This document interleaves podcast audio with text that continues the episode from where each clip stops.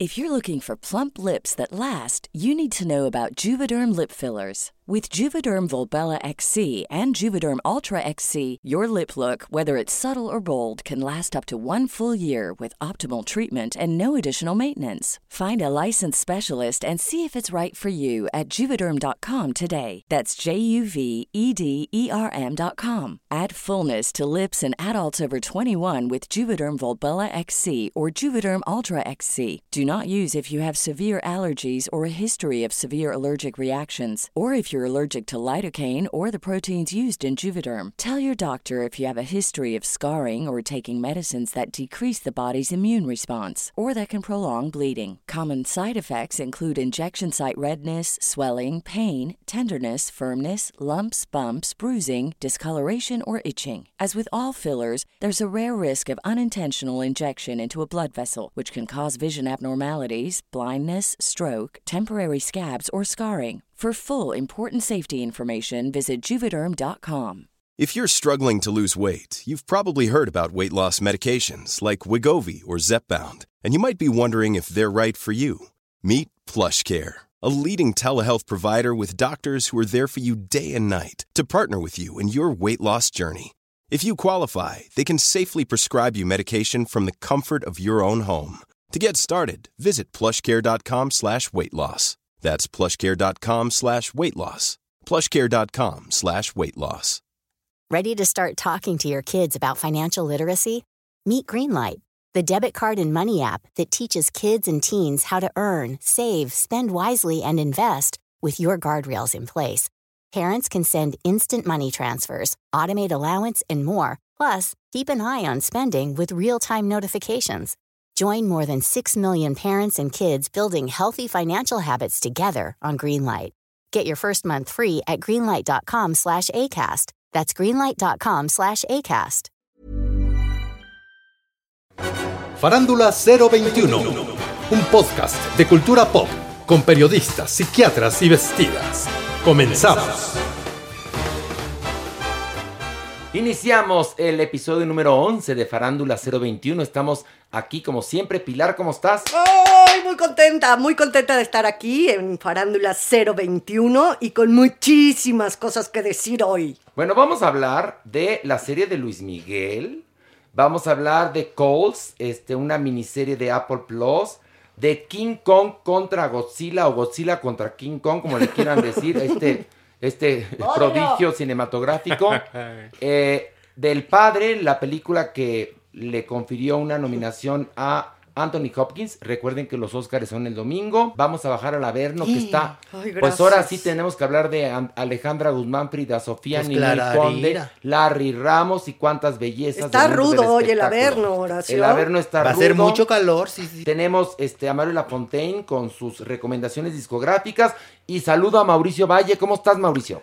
¿Qué tal? Qué gusto escucharlos. Muy bien. Muy bien. Pues también está aquí Alejandro Bro. Feliz de estar aquí. Y la belleza, simpatía y juventud de Maniglis. ¿Cómo estás? Muy bien, papacito chulo. Ay, con todos los que nos escuchan en Farándula 021, cada vez son más. ¿eh, Cada vez son más, por favor, nuestras redes sociales. eh, Farándula 021, tanto en Facebook como en Twitter, como en Instagram. Y vamos a comenzar con esto, que es... Ver o no ver, o no ver. Y bueno, el domingo treparon dos capítulos de la segunda temporada de la serie de Luis Miguel. ¿Dónde, dónde nos dejó la primera temporada? Pues es donde continúa la segunda temporada, que es cuando muere Luisito Rey. Luis Miguel ya se entera qué pasó con su mamá, que sí la mató Luisito Rey. Eh, su reencuentro con Michelle Salas. Este, a ver, Mauricio, ¿qué te pareció? El domingo la empecé a ver y vi el, el capítulo final de la temporada pasada. Y luego dije como que me recordaba cosas esto. Entonces me, me encadené. O sea, vi el final y vi uno y dos.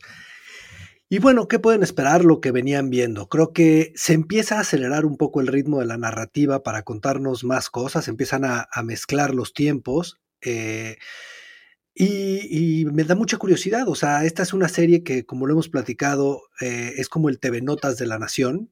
Todos lo queremos ver para poder chismear después quién salió, qué no sabíamos de la vida de, esta figura pública y creo que va a ser una de las series más exitosas del año, sin duda, eh, y es lo que vimos, es lo que es, o sea, sigue funcionando igual, sigue siendo lo mismo, y Boneta cada día está mejor, sin duda alguna. Pues yo me eché obviamente los dos capítulos porque pues se encabalga uno en el morbo, ¿qué les puedo yo decir? Pero mira, la verdad es que yo creo que está pontificado el personaje de Luis Miguel. Eh, entonces, ¿qué es lo que pasa? Que él es víctima, víctima de todo. Es víctima de su talento, víctima de su familia, de su padre, víctima de hasta de su dinero, víctima de su voz. Es tan víctima de todo que el personaje se acartona. Entonces, ¿qué sucede? Que ya tienes como si fuera Luis Miguel el hijo de la madre Calcuta, ¿no? Haz de cuenta, y de Gandhi. Porque no le ves el volumen que todo ser humano no tiene, que es bondad y maldad. Entonces se aplana. Amén de que sí, el chavo, la verdad, Diego Boneta cada vez lo hace mejor, hay momentos espectaculares y tiene otro error que a mí no me gustó, sobre todo el segundo capítulo, que todavía lo quieren hacer más vertiginoso, que empiezas del pasado al presente, al 2005, que te vas al 1999, que te vas, o sea, te cambian demasiado, ¿no? Y son muy cortitos los bloques y eso evita obviamente que ahonden en, Sí. en los problemas, que ahonden en la realidad y se vuelve frívolo, se vuelve una narrativa frívola. ¿Sabes qué? Que más que frívolo, además, este Y mentirosóngora. es cobarde. Sí. Y es mentiroso. Por lo menos ya entendimos qué fue lo que pasó con la mamá de Luis Miguel y por qué Luis Miguel no quiso exhumar el cadáver. Bueno, ya, sí, porque él, ya ven, vi- vieron el capítulo Sí, sí, sí. todos, el Mossad le dice que la mamá está enterrada en tal lugar y le dan unas opciones para que él exhume el cadáver y decide no, No hacerlo, y hacerlo. se queda ya con la idea de que la mamá murió. Eso es lo único valioso periodísticamente hablando. Lo demás eh, sigue teniendo, fíjate, a pesar de, de su estructura, eh, digamos, donde viajan del presente al futuro, al copretérito, al pasado perfecto, Al etcétera, al pluscuamperfecto. pluscuamperfecto, lo que tiene es que sigue siendo una telenovela, donde son buenos y malos. Maniquea. Y Muy. como bien lo dice Pilar, él es la víctima, como la protagonista de una telenovela. En una telenovela la protagonista es humillada, ofendida, sojuzgada, encarcelada, violada y al final es feliz, ¿no? Porque ahí se ve claramente el filtro de Luis Miguel. Ahí está su manita y su dedito, decir esto sí y esto no. Y estas dos líneas de tiempo que van jugando Maniwis. No, son varias, No, ¿eh? Muchas. varias. No, no, pero sobre- en, en- en este, en este segundo capítulo, sobre todo, Maniwis, en, sí hay un momento en que Diego Boneta sí me recordaba a Gilberto Glés, Maniwis, ¿no? Así como el diente así hablando, ya sabes, ¿no, Maniwis? sí. Es que ya empezó con prostéticos. Sí. Sí, exactamente, porque ya empezó con- así con su caracterización de ser más adulto. Ahora sí, Diego Boneta sí está bien sabroso, la verdad, Maniwis. Oye, pero ¿sabes qué? Que además no canta ya Luis Miguel. No. Eh, Canta Diego Boneta, Ajá. con lo cual es un gran error, porque lo único bonito de Luis Miguel es su voz. Y Perdón. falta música. No es posible que en dos capítulos apenas dos canciones se logran disfrutar.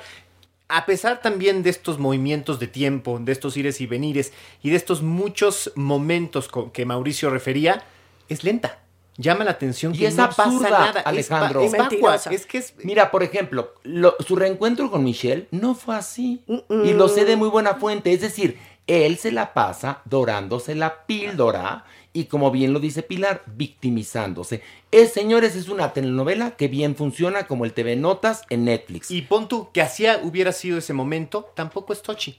No llega a, a, A despertar un, exacto, una gran emoción en quien lo está viendo, por ¿Sabes más que el es? abrazo y todo sea. La única manera en la que sabes qué época es cuando está este Luis Miguel, por los peinados de Luis Miguel, ¿no? Porque ya los últimos que se ve como este, este pelito relamido para atrás, ¿no? Ya sabes que es más el presente, más despeinadóngoro, sabes que son los 90. O sea, la peluquería no está mal, ¿eh? Ya ves que No, siempre la no, criticamos, no, no, no. en este caso no está mal, pero te va llevando el, el- el cronograma, el pelo de Luis Miguel. Ahora, no vamos a ver, según creo yo, a Luis Miguel drogándose. Lo más que vamos a ver es bebiendo. Es decir, Y planchando la vírula, ¿eh? Ah, sí, no, sí, claro. sí. Planchando la vírula, exactamente. La virula. Sonó muy feo. Es la No, palabra de no, hoy, pues- planchando la virula. Está bonito. Pero bueno, el asunto es que, eh, pues Pero- sí, es lo que esperábamos, Mauricio. Pues es que, ¿cómo nos vas a dejar así? Ya nos dijiste cómo iba a ser lo de lo de lo de Stephanie Salas, ahora cuéntalo.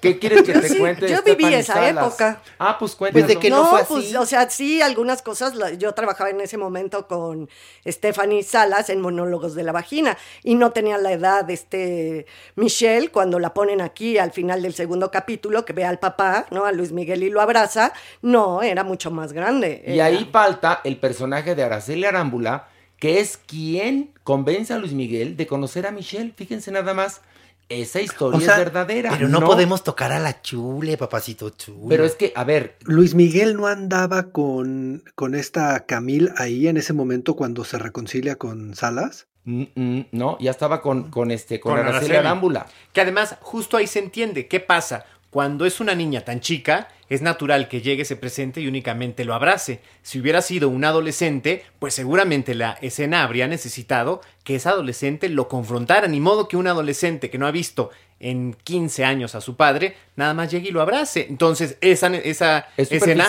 no se hubiera entendido, hubiera sido totalmente falsa. Mira, porque además, ¿sabes por qué la parten en cascaritas del tiempo, la serie? Para no contar muchas verdades. no comprometerse. Exactamente, está muy ficcionada esta biografía, cuando tendría que ser totalmente verosímil. Luis Miguel se reúne con Michelle cuando él ya está con Araceli y creo que Araceli ya tiene un hijo. Araceli es quien hace que la familia Pinal pueda eh, tener contacto con Luis Miguel porque la familia buscaba a Luis Miguel de muchas maneras. Quien filtra la noticia a los medios hace mil años, hace 25 años o 26 años, es aparentemente la propia Silvia Pinal. Y a través de Eugenio López, que es el dueño de Jumex, le mandaban recados a Luis Miguel porque Luis Miguel es muy amigo de Eugenio López. Pero quien logra juntarlos es Araceli Arámbula, no como lo cuenta él en su propia historia. Y no a los 10 años. Eso sí te lo firmo Además, que claro. no tenía 10 No, años. no, la conoce a los 17, 20, 18, 19. A esa edad la conoce.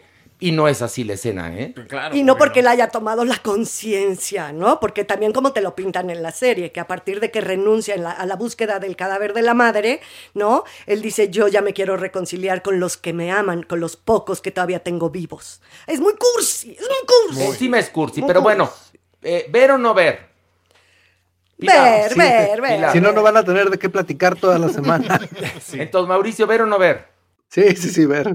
Yo creo que se tiene que ver para poder hablar. Sí, ver, y hasta voy a ver el otro capítulo que va a salir el Yo también ¿Y para la comentarlo. reseñaremos, Horacio? Sí, Si la la, podemos- vamos a ir reseñando, Ay, ¿no? depende, depende. ¿eh? Depende. Si vale porque- la pena, Sí, si no, no. sí vale la pena para reírnos, porque tampoco es. Si estuviéramos reseñando una serie de Kubrick, órale, cada Bueno. semana. Pero esta mamada. No, pero ya sabes en Pero, a ver, ¿no? espérate. De cualquier manera la vamos a ver. Lo de menos es aventarnos 10 minutos vivoreando. Bueno, pues la semana que entra vamos a hablar del capítulo 3. Que, que en el capítulo 3 aparentemente ya el personaje deja de ser tan plano. Te lo digo porque un compañero de trabajo ya se echó varios capítulos que Netflix le pasó in advance. Vamos a ver. Y bueno, vamos a la siguiente eh, recomendación, que es Godzilla contra King Kong, que es película. Mauricio, ¿de qué trata? Pues no, no, no mucho, ¿eh? O sea, eh, King Kong no es, o sea, King Kong no es tan mala onda, pero lleva, tienen una, tienen una, una, una pelea histórica King Kong contra Godzilla y, y están confundidos y están muy enojados y se pelean mal y destruyen medio mundo y, y hay una cosa como de, hay naves y matan a Isa. O sea, Isa reacciona a todo y la matan. Y luego, este, Porque Isa González es parte del elenco. Es lo que hay que agregar Sí, sí, sí. junto con otras glorias del mundo del espectáculo que también trabajan en esta película. Este, donde las estrellas verdaderamente son King Kong y Godzilla, perdón que se los diga. claro, pero sí está muy bien formado el cast para complacer al mundo, ¿eh? O sea, un sueco, tienen dos mexicanos, los norteamericanos, los afroamericanos, o sea, la verdad tocaron base con todos los departamentos y les funcionó. Y ¿sabes qué es lo que me parece bien interesante? Este fenómeno mundial que Bill Maher tiene razón. El problema del cine este año es que en el momento en el que las películas que hacían dinero fueron retiradas por no tener, no tener lugar de exhibición y la capacidad de generar el dinero para recuperarse, se guardaron. Lo único que se estrenó fueron dramas y la gente este año lo único que no quería ver eran dramas. Entonces el cine se desploma y cuando aparece este divertimento, se vuelve el primer éxito de la taquilla en un año. Y eso es bien interesante porque ves la película, a mis hijos no les gustó, yo en verdad hice un esfuerzo por acabarla de ver con ellos, me pareció brutal, hace mucho que no veía algo que me pareciera tan, tan enajenante y perdido, pero qué tan mal estábamos y qué tan densa habíamos vuelto la cartelera que esto fue un placer para el mundo. Eso me parece un análisis interesantísimo de lo que Es como subirte una montaña rusa, pero en drogas. Mire, el elenco están, para los que quieren saber por qué es un elenco multirracial, está Millie Bobby Brown, este actor fantástico que se ve que no tiene dinero, Alexander Skarsgård, Rebecca Hall, está nuestra gloria cinematográfica, bueno, dos de nuestras Dos, glorias dos, cinematográficas que son Demian Bichir e Isa González. Y bueno, hay actores de todas las razas y colores para que nadie sienta ofendido. Y bueno, pues lo que sí es que King Kong sale de cuerpazo de nervios y Godzilla tiene ojos muy soñadores. Eso sí. Pilar, ¿qué te parece? ¿Una No, porquería? no pude, no pude. Bueno, me costó un trabajar verla. y Me quedé dormida tres veces. Luego otra vez me ponía los palillos. En, es Pero que- tú cómo la, tú, tú cómo harías la reseña de King Kong contra, contra Godzilla. A ver, hazla, ándale. Dios mío. Hazla. Bueno, pues este King Kong está guardado en una jaula ecológica enorme, ¿no? Porque se llevan bien los titanes. Estos monstruos son los titanes, como Sí. se les conoce en la Tierra. Pero Godzilla, se, que siempre había, ya había dejado en paz a los humanos, se encabrita y va y ataca a una, a una empresa donde construyen este, monstruos cibernéticos. ¿Por qué? Porque están haciendo una reproducción de Godzilla, pero biomecánica. Entonces esto no sabe la gente por qué ataca a Godzilla a esta empresa. Entonces ponen a King Kong a que luche contra Godzilla para tranquilizar a Godzilla. Total que esto tienen que ir al centro de la Tierra para ganar la energía máxima, porque allí en, en- en el fondo de la Tierra hay una fuente de poder que es la que va a darle vida y energía al monstruo mecánico de Godzilla. Entonces resulta que sí se enfrentan Godzilla y, Y King Kong. y King Kong sí se enfrentan, pero en realidad ellos estaban en buena onda y el que está en mala onda es el señor Bichir, que es el más maluco de todos porque quiere conquistar al mundo. Y entonces ya luego Godzilla y King Kong se hacen cuadernos para poder acabar contra Godzilla mecánico. Oye, ahora sí que Ay, Mauricio ay, ay. te chingó Pilar, ¿eh? Pues, pues para echarse la dormida le entendió bastante bien, ¿no? No, y para ser tan mala también suena mejor. Porque Mauricio dijo nomás, King Kong y Godzilla se pelean. Así y fue lo que y dijo. destruyeran el mundo. Y destruyen el mundo. Pero Y Pilar, esa es la hija del maluco, del más Sí. maluco, y tiene que ir Ay, con sí, los buenos, con, con King Kong, ¿no? Para Sí. encontrar la energía poderosa en el centro de la Tierra. pero el asunto es que les voy a ¡Que platicar. es horrenda! No, es asquerosa, pero ¿en qué momento, a ver, si a- seamos puristas, King Kong muere en los años 30 en el Empire State? ¿Qué chingados hace ahorita? Pues ¿Me entiendes? O sea, Pero de cuerpazo, como Pero de dice. cuerpazo. A ver, es entretenimiento puro, Maniwis. También si te pones a verla esperando que es la película del siglo, no, no, no, no. Es para agarrarte tus nachos en una mano, tus palomitas en otra y comérselos a gusto viendo las broncas. Cómo van destruyendo edificios a por mayor. Yo, yo pensaba, y todos los que pa- iban pasando, caminando, que ya murieron aplastados, a nadie le importó. ¿o Pero hay qué? una duda existencial. Maniwis. ¿Qué? Y todos los que la vimos. ¿Qué? En realidad, ¿de qué tamaño son? Porque hay momentos en que se ven enormes, enormes, junto a las naves voladoras. Sí. Y de repente se acerca la cabeza de King Kong a la nave y es del tamaño del, del vidrio de la nave. Entonces nunca entiendo de qué tamaño son. Son superpoderes. Tienes razón, sí, sí, sí, tienes razón. bueno, ver o no ver, Mauricio. No, no, ver. No ver. Eh, La verdad es que, mira, como la contaste tu Pilar, es mucho más divertido Sí. que ver el filme, ¿eh? Sí. ¿Ver o no ver? No, no ver. Yo digo no ver. Maniwis. Ay, sí, ver. Ay, Maniwis, tú. No, definitivamente no. Ay, ok, qué vamos a la siguiente que es Calls de Apple Plus. Mauricio, ¿de qué va? Bueno, esta serie que es básicamente no se considera una, una audioserie porque hay gráficas, pero es una serie de Fede Álvarez que a través de llamadas y, de gráficos que representan estas llamadas nos van contando historias eh, que de pronto nos enseñan qué terrorífico es lo que no se puede describir o, lo, o que también se puede describir algo. Eh, creo que es interesante en un principio y se va descomponiendo. Creo que el lenguaje de los gráficos, que en un principio es demasiado literario, de pronto toma un poco de sentido y se vuelve más relevante. Eh, sin duda agradezco el ejercicio y la exploración, sobre todo de una plataforma como Apple, a, a darse la oportunidad de exponer algo como esto. O sea, creo que necesitamos este tipo de valor, aunque no sé qué les parezca, o si es fallida o si no, o sea, me parece que vale mucho la pena eh, abrirse a tener cosas diferentes porque muchas veces de lo que pecan las plataformas es de repetir su contenido. Y, y yo agradecí lo que vi, sin embargo no es algo que, que, que, me encante o que quisiera seguir viendo. Bueno, yo agradecí lo que oí más que lo que vi en cierta forma, ¿no? Por todos estos gráficos electrónicos en las llamadas. Es sí, o sea, como que te puedes echar uno o dos episodios, son muy cortitos también en realidad, ¿no? Es interesante de ver eh, de repente que la imaginación del escucha es el que hace todo, todo lo que les estamos platicando. Entonces aquí, si se quieren echar uno, se los recomiendo, pero no más, de verdad, qué bueno que hagan experimentos, pero a mí no no, me movió mi Dios. Mira, a mí este experimento, por mí que se lo metan por donde les quepa. Te voy a platicar algo. Yo sentí como cuando era niño y estabas hablando por teléfono y se cruzaba la llamada. Y entonces escuchabas otra conversación por el teléfono que a veces podía ser interesante y a veces no. Aquí me pasa lo mismo.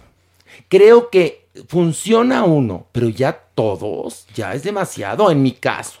Es una mezcla como de la línea del 911 con... Eh, como que se cruzó la llamada. Sí, con estos, eh, estos eh, radios hablados y una especie de podcast contemporáneo. Creo yo que sí vale la pena como ejercicio de exploración. Ahora, es un primer paso para desarrollar algo más. No nos podemos quedar aquí. Sin embargo, creo yo que aplaudo, como dice Mauricio, la valentía y sobre todo la necesidad de encontrar lenguajes otros hace algunos meses. Ahora, si ya se logró esto, tienen los que vengan que hacer algo mucho más original y con muchos más elementos para que sea realmente algo meritorio. Pues a mí este experimento sí me gustó, Maywis. El que jueguen con tu imaginación, el que te den nada más elementos y que tú te vayas imaginando esa carretera o ese desierto o la cara de quien está hablando, lo que está sucediendo, estas historias paranormales y surrealistas, Maywis. En verdad está emocionante, unas que otras y hasta miedo me dio. Ay, Ahora, son 15 minutos, Maywis. Está muy bien. A mí me gustó el Ahí en 15 experimento. minutos te da tiempo para ir al baño y bañarte. Pero ahí te puedes... y bañarte, pues cállate bien, papacito chulo. Oye, perdón, en 15 minutos yo voy al baño y me baño. Las Y- dos cosas, ajá. en 15 minutos. Y luego, ¿cómo te ando revisando el cuello? ¿Y qué tal? ¿Percudido no, o qué? Sí, eh, ya no te lavaste bien el ¿Cómo es cuello. posible que te tardes más de 15 Hay minutos que ahorrar en agua. bañar? Hay que ahorrar Ay, agua. bueno, Añiguis, cuando me baño solo, sí lo hago más rápido. Ah. Pero acompañado. Ay, Ay, sí, pero está espérate. contento. Entonces nunca te bañas acompañado, mi vida, porque el galán vive en Monterrey. Nunca se baña.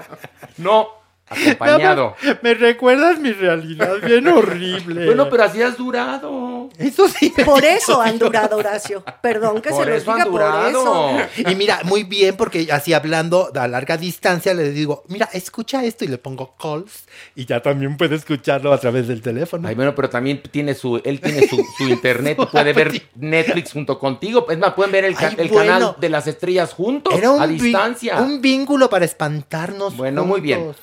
Vamos al siguiente análisis, que es la película The Father, que está disponible en Paramount Plus. Pilar. Pues es la historia de un hombre octogenario, que es Anthony Hopkins, que es, bueno, ya luego diremos, pero es una gloria, no puedo evitarlo, y su hija, Olivia Colman, y este hombre, eh, pues ya empieza por la edad también a padecer de Alzheimer, a olvidar, demencia senil. Sí, pero no se sabe si es Alzheimer No, o no se demencia sa- senil. por eso, por eso te dije, Sí. empieza como a padecer de, pues, de una mente ya que, ya que no está funcionando. Y la relación que tiene su hija con él, eh, de tratar de ponerle una cuidadora, de internarlo en una casa de adultos mayores para ella poder continuar con su vida. Eh, La anécdota en realidad no es, no es lo más importante en este caso, no es como Godzilla lo que me acabo de aventar, es una hija, su relación con un padre envejecido. Es así de fuerte. Mauricio, ¿qué te pareció? Conmovedora. Me parece muy interesante el ejercicio. Creo que habíamos visto grandes reflexiones sobre el deterioro y el proceso de la enfermedad como amor, pero creo que el gran logro de The Father es hacernos entrar en el proceso mental de este hombre. Eh, es, es, muy impresionante ver la película y reconocerte en él, sentir cómo percibe y las modificaciones que hay en su vida. Emocionalmente es devastador eh, ir viendo la película. Fíjate que a mí me pasó algo que a nadie más le pasó, pero eh, es...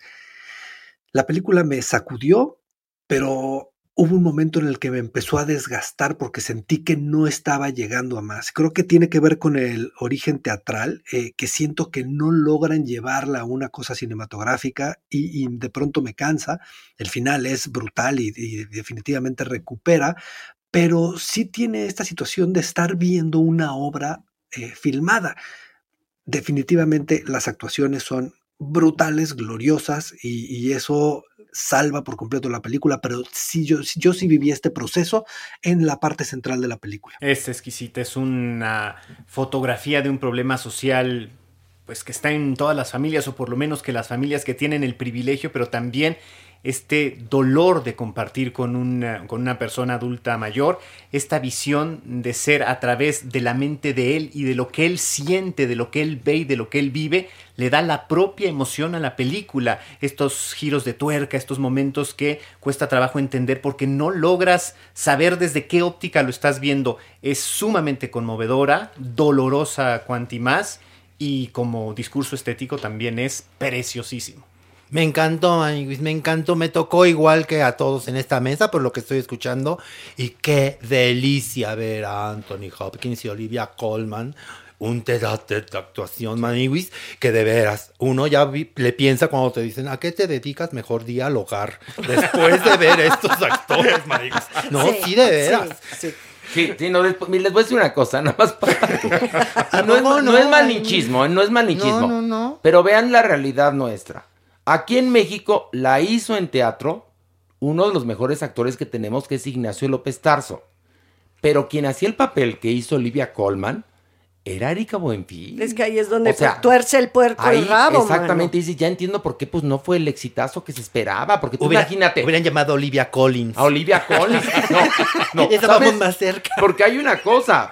O sea, mi, mi, mi, Olivia Colman sí es la reina de la actuación. No, no, no. Y Erika Buenfil, pues la del TikTok, ¿no? Exacto. Entonces, cuando piensas que ese papel lo hizo Mm, Erika Buenfil, dices, Por eso no. híjole, por eso, pues por eso no fue éxito. Porque tú imagínate. le echaban la culpa al teatro, Horacio. Sí, ahí es que el teatro no, ahí sí el teatro, que es el- un teatro con muy mal feng shui, Sí. que es el Teatro San, San Jerónimo, Jerónimo. Donde se presentó esta obra y creo que duró bastante, con muy poca gente, pero duró mucho.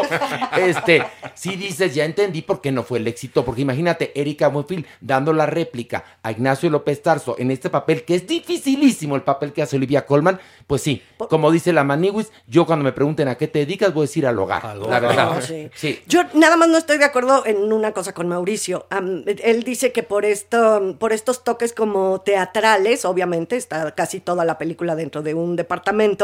Yo, para mí, será por el amor o la educación visual y emocional que tengo, no me pareció que se cayera la película. Eh, al revés, yo sentía que incluso eh, estas repeticiones y estos ritmos me daban todavía adentrarme más en esta mente que se está apagando, en, esta, en este cerebro que ya no colige la realidad. A mí me parecieron las dos mejores actuaciones que he visto en muchísimo tiempo y Anthony Hopkins es, eh, sigue siendo mi actor favorito. Mauricio, ¿quieres decir algo al respecto? Este, pues no, ya sabes que es lo interesante del cine, o sea, eh, cada quien lo vive de forma diferente y es, es una discusión que yo he tenido con mucha gente y es una cosa muy personal, o sea, no es que se me caiga, me desgasta un poco el lenguaje tan teatral que evidentemente bien tiene que ver con las raíces, cosa que no me pasa en amor. O sea, ¿sabes qué es? Definitivamente el truco. No, no, el truco. ¿Cuál truco? E- El truco de, de la estructura de la memoria. Ajá. Este, esa es la que creo que me cansa. Digo, ya lo vi, lo vamos a llevar a algún otro lado. Este, esa es la parte que, que me- Mira, ¿sabes por qué nos toca esta película a todos nosotros? Porque estamos en la edad en la cual nuestros padres, los que todavía tenemos papá o mamá o los que tienen mucha suerte, que tienen a los dos, a nuestras edades de los que estamos en este podcast, ya son adultos mayores. Y entonces, pues nos ha tocado vivir eso a nosotros en carne propia. Y mira, hasta Pilar se me pone, no, Pilarica, Es pues cierto lo que dices. pues sí, es verdad, por nuestras edades nos toca. Imagínense cuando analizamos la película Amor nosotros, eh, mi mamá estaba en el hospital muriéndose. Y saben, porque soy muy profesional, la vi. Yo me quería sacar los ojos como Edipo y no porque la película no me estuviera gustando, sino porque me estaba hablando de lo que yo estaba viviendo. Y The Father me habla de mi mamá. Mi mamá le está pasando lo mismo que a Anthony Hopkins en The Father, lo cual es tristísimo. Y entonces yo me tengo que partir entre mi vida y mantenerla, lo cual lo hago con todo el amor del mundo, pero, pero no deja de ser una responsabilidad. Pero bueno, véanla, por favor. Anthony Hopkins, qué cacho de actor. Uy. Y cuando vean a Olivia Colman, por favor, piensen en Erika Buenfil haciendo ese papel. No, no seas malora, no, No, seas ya malora. se las no les- echaste a perder. Sí, qué pacho. No, al contrario. Vamos ahora a hablar de Sound of Metal o Sonido del Metal de Amazon Prime Video. Mauricio, cuéntanos, ¿de qué va?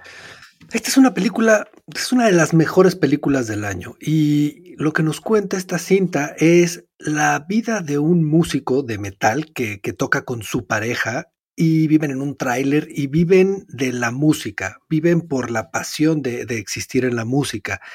Y de pronto en una tocada empieza a, a- a pierde el oído con un, con un fuerte tinnitus y decide ir a visitar a un doctor, evidentemente, en el proceso con, con su mujer, y le ponen eh, un oído metálico. Se esfuerza, logra trabajar, logra conseguir la forma de operarse mientras se protege y se resguarda en un centro de rehabilitación para sordos.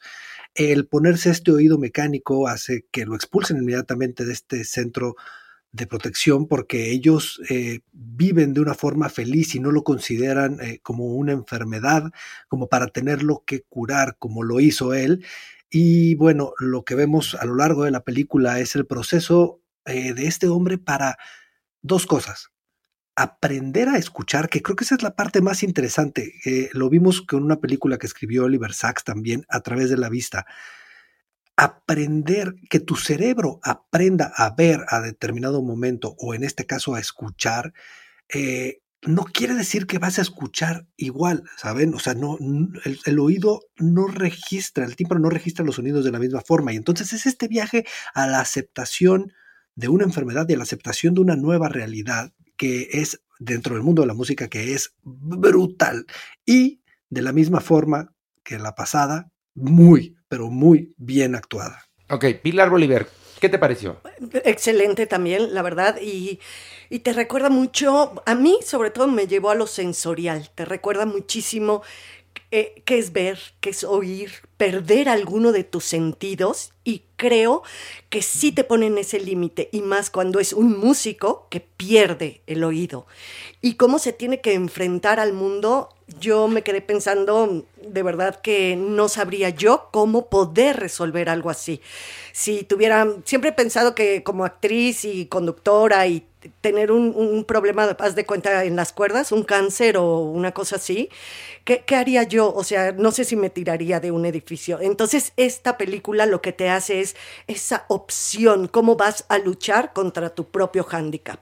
La edición de sonido, que es esto de lo que está todo el mundo hablando, es de verdad extraordinaria. Cómo se construye la historia a partir de la ausencia y la presencia de los momentos, estos que también son inaudibles, son poderosos, son fuertísimos, justamente te meten en este personaje que está atravesando por quizás la tragedia más grande de su vida siendo un músico. Creo yo que, pues de verdad es un, trabajo extraordinario. Sensacional, Maniguis. Me gustó muchísimo.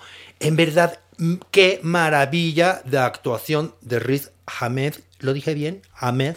Riz Ahmed. Muy bien, muy Maniwis, bien. muy bueno, bien. no ¿Lo importa como lo digas, se Pues qué, entiende. señora Es Riz. Ahmed y Riz la, Ahmed. la, la coprotagonista Olivia Cook, que te adora, y también sale Gracias, Paul Olivia. Rassi. Oye, pero es que en verdad, ¿cómo soporta, cómo soporta el personaje, el, este actor? Sí. Mis respetos, Maniguis.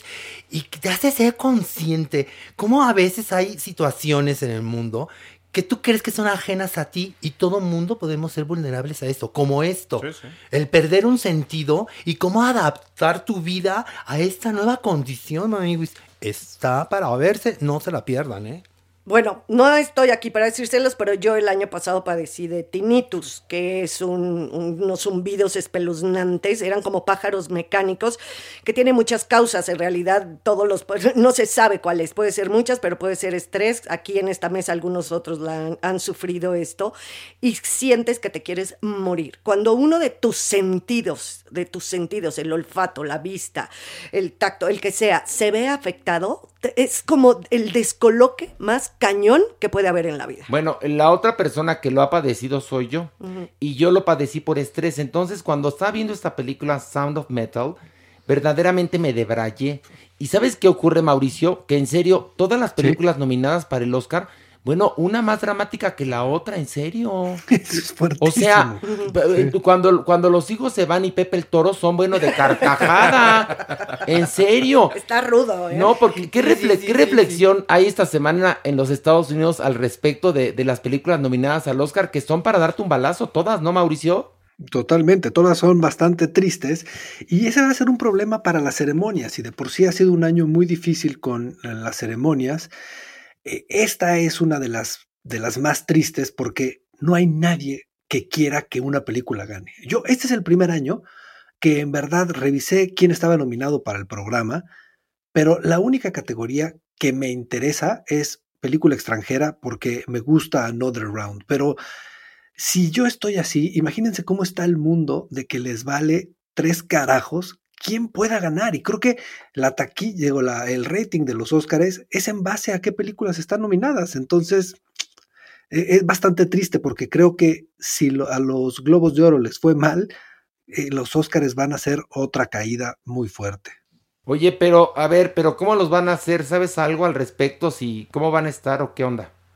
La verdad, lo único que entiendo es que no van a traer mascarillas, este, porque la gente ya está vacunada también, pues es lógico, pero este, pues no, tampoco entiendo muy bien cómo va a ser la estructura de, de- de la ceremonia. Oye, pero que no supuestamente, aunque estés vacunado y ya te han puesto a las dos vacunas, tienes que usar cubrebocas que porque de todos modos te puedes contagiar? O sea, Claro. ¿no? Sí, sí, sí, Entonces, ese Puedes es- ser Estados Unidos, portador no. y puedes contagiar. En Estados Unidos, ¿cómo que no? ¿Ahí no contagias o No, qué? no, no. En Estados Unidos eh, las autoridades de salud dijeron que una vez que las personas recibieran la segunda dosis de vacunación y pasaran 15 días, podían reunirse en espacios cerrados más de 15 personas y ya no tener mascarillas. Entonces también ahí está la licencia oficial para poder hacer. Pero a ver, yo te digo Ahora, una cosa. no, yo lo sé, la que ciencia como, a ver, como dicen una cosa, dicen la Sí, otra. claro. Ahora hay o una cosa más importante que, que- que lo que digan las autoridades, porque las autoridades dicen una cosa y se juntan 140 personas.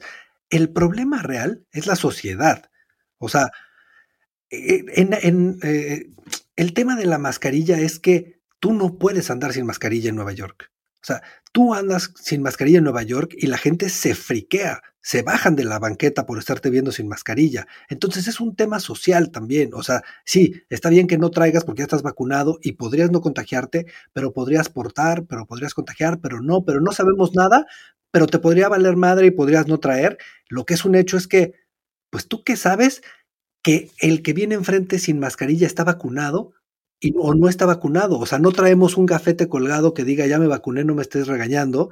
Entonces, mientras vivamos este problema mundial y existan turistas entrando a, Estados Unidos o a muchos países, la gente se tiene que cuidar igual porque no sé si han visto videos, pero la gente de pronto se descoloca y yo he visto videos de gente golpeando a gente que no trae mascarillas. Entonces, pues no te vas a arriesgar. Pero es un problema social desde el día Te uno. digo, ¿eh? O sea, pero sí, sí. no ahorita ya con No, las no, no. vacunas y demás.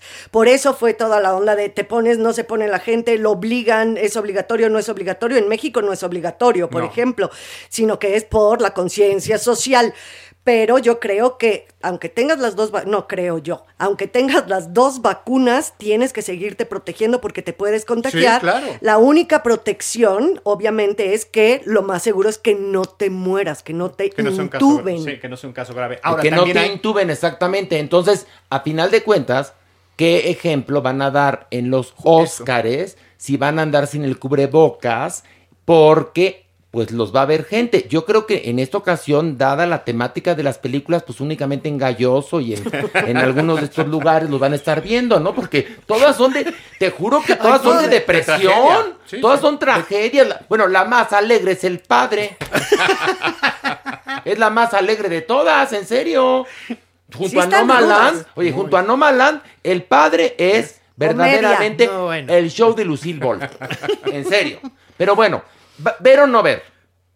Ya no saben ni de qué les hablo. The Sound of Metal. Alejandro. Claro que sí, ver. Maniwis. Clararira que ver. Mauricio. Por supuesto que ver. Pilar. Sí, muy ver. Y yo ver. Muy ver. Que por cierto, a ver, volvamos un poco al, al- a Luis Miguel. Porque esto está sabroso. También ver. Ah, porque, no, espera. Ah. El asunto es que Luis Miguel cuenta en, en estos dos capítulos el origen de su tinnitus. Sí, es, igual- es casi sí, sí, igual. sí, sí. Pero dicen por ahí que en verdad la tinnitus, porque ya ves que Luis Miguel nos cuenta lo que se le pega la gana, Sí, sí, o sí, como él lo recuerda, o como él lo imagina, o como él le conviene.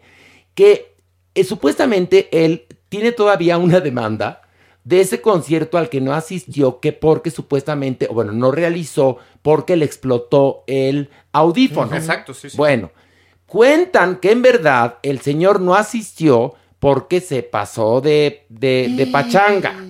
Y que esa tinnitus que tiene es producto de haber trabajado durante mucho tiempo con este con Altos música, decibeles, con música muy fuerte en conciertos y por no cuidarse y, y beber y drogarse y todo lo que ha hecho. Pero como lo pintan en la serie, una vez más mi teoría, es una víctima de la explosión del Bueno, aparatejo. pero es que al parecer ahí están tratando de documentar algo de lo cual todavía no se ha librado, que es la demanda por no haber realizado ese concierto. Ah, pero eso sería más bien para el Averno, ¿verdad? Sí, No, o para nuestras reseñas posteriores, ¿verdad? Oigan, yo ya en la distracción de que casi lloro aquí con Pilar llorando, nunca les pregunté si el papá, el papá, the father, ver o no el papá, the father, ver o no ver, todos decimos que ver, ¿no? Sí.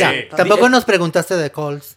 Ah, calls, a ver, ay, bueno, ya, ¿quieren que volvamos a grabar el programa? Coles, escuchar. Calls, No escuchar, ver, escuchar. eh, calls, Escuchar. Sí lo dijimos, sí lo dijimos, Maniwis, nada más que no pudiste hacer tu chiste y ya nos hiciste repetir a todos, fíjate. Clararira que no lo dijimos, Mauricio. Qué pesada, ya estás como en mi cortinilla, en mi cortinilla. Ay, por favor. como el día de, ¿verdad que tú estabas el día de mi, mi cortinilla, ¿te acuerdas? El día de mi Todos cortinilla. estábamos ahí. Son bien payasos. Pero bueno, el asunto es que en este segmento, para los que apenas nos están escuchando, no es cierto porque no es radio, le pueden echar para atrás. Exacto. Les quiero decir que analizamos. En primer lugar, la serie de Luis Miguel. Después nos fuimos a la película Godzilla contra King Kong.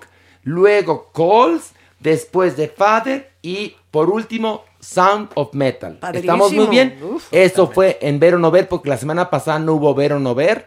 Pero en esta ocasión sí hay. A ver, les platico, no todas las semanas van a ver todas las secciones, ¿ok? Además, yo estaba filmando una película y triunfé, ¿eh? ¡Eh! Triunfé, triunfé, triunfé, triunfé, triunfé. Les voy a decir cómo se llama la película. Se llama Book of Love. Es una producción inglesa estadounidense. Y los protagonistas son Sam Claflin, que es un actor muy talentoso y muy famoso, y Verónica Echegui. Y yo tengo un papel coprotagónico, o sea que tengo una, no creo que voy a aparecer de sombra 4, no, tengo un papel muy digno. ¿Haces desnudo integral? No, pero los actores otros sí. Ay, Horacio, ya quiero ver. Que ¿Tú los viste Que son se de cuerpazo, sí, ¿Sí? ¿Sí? Hay una escena en la cual hay tronada de pistache Ay, Horacio, y yo aparezco. ¿Y qué les dices? No les voy a contar. Ah. Yo lo que quería decirles es, podemos hacer un trío, pero no se pudo. ¿No te dejó? ¿No te dejaron la producción? La producción no me dejó. Y todos, ya, corte, Horacio, corte, Yo- ya, párenlo. Yo lo que tenía que decir era, can I join you? Pero no se pudo. Pero bueno, vamos a esto. Del pink al punk. Y ya llegó un aplauso para Mario La Fontaine. ¡Oye! Muchas gracias, queridísimos, Que familia cuando hermosa. tú no vienes, Mario, el programa no triunfa como acostumbra, ¿eh? O sea que no nos falles, no nos falles. Sobrino. Nunca les fallaré, jamás les fallaré. Oye, bueno, pues hoy vamos a analizar dos álbumes Sí. y tenemos un lanzamiento. Tenemos eh, el, el nuevo álbum de un grupo muy interesante, muy interesante, que se llama Wintergreen, y el nuevo eh, álbum de Demi Lovato. Eh, Mario, tú que eres ahora sí que el consentido, ¿cuál quieres analizar primero? Eh, vamos a, a comenzar con Demi Lovato. Por favor.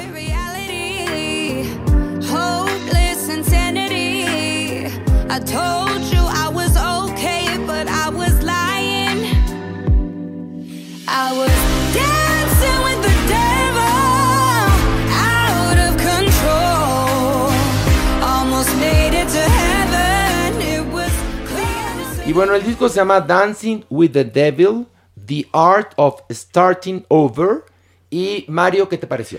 Bueno, pues marca el regreso de esta chica después de una tormentosa etapa de cuatro años, en la cual pasó por el infierno, y literalmente logra estar en el cielo con este disco. Es un disco que resulta imposible de ignorar, porque es honesto, porque se nota el dolor de esta mujer, se nota la vivencia que tuvo, y además si recordamos que viene de una camada de artistas juveniles, eh, yo le diría a Ariana, y a Selena, y a Camila, y a todas las que están tan en boga, Presten atención porque esta niña trae un rollo muy muy interesante. Las canciones son una joya. Eh, hay una combinación que va del RB hasta el country, pasando por el pop con un sonido noventero. Pero hay un tema en especial que se llama Anyone, que la respiración se te va. En esta canción ella narra de lo que vivió en toda esta etapa de eh, la depresión después de su sobredosis por drogas y una serie de cosas. Creo que es un disco de verdad muy muy interesante. Creo que esta mujer se va a posicionar mucho más allá del pop. Se va a posicionar como una especie de Johnny Mitchell, Carol King, porque de verdad los temas son conmovedores. Mauricio. Ah, Me encanta, creo que viene saliendo de un punto tan interesante que, que lo logras reconocer, reconoces su fuerza, reconoces esa vitalidad de, de, de venir quebrado y me encantó. Me, me encanta, me encanta. Nunca lo pensé, ¿eh? O sea, nunca pensé que esta mujer sí sabíamos que tiene buena voz, ángel, todo lo que quieras, pero después de lo que vivió se nota la madurez en los temas, en la voz, en los diversos ritmos. Nunca pensé oír a Demi Lovato con una cosa tan artística, más allá del pop. Exactamente. De acuerdo. Coincido con ustedes y no voy a repetir lo que han dicho. Y vamos ahora a escuchar a Wintergreen, que es una agrupación con este álbum llamado Framed. Por favor.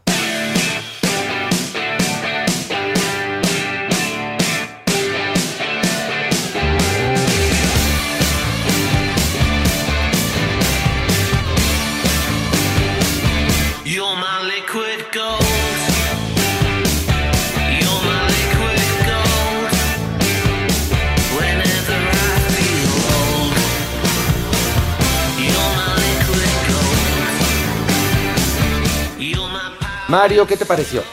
Híjole, eh, la verdad esperaba muchísimo este disco y me llevé más todavía. Es una verdadera joya, es como si el Britpop nunca se hubiera ido.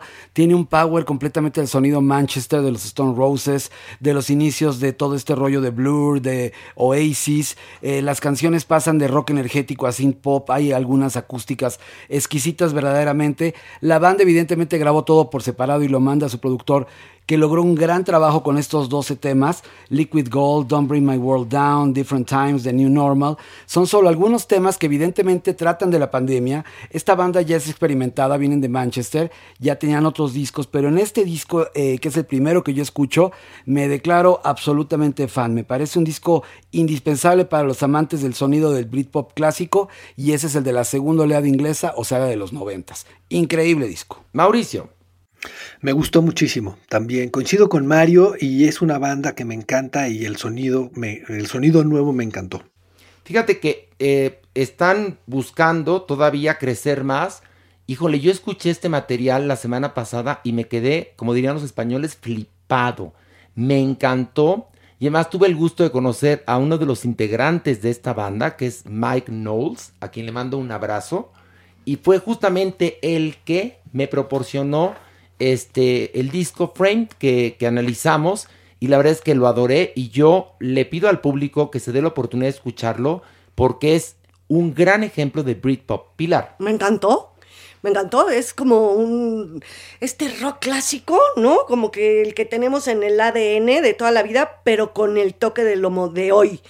Me encantaron y cada tema, aunque pareciera que es este rock británico y demás, creo que cada tema tiene lo suyo. Me gustó muchísimo, Horacio. Bueno, pues los dos discos merecen palomita. Y vamos a eh, la recomendación que es esta.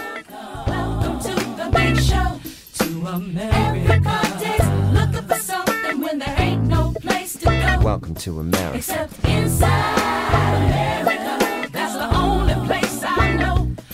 Transformation happens deep within. Yes or no?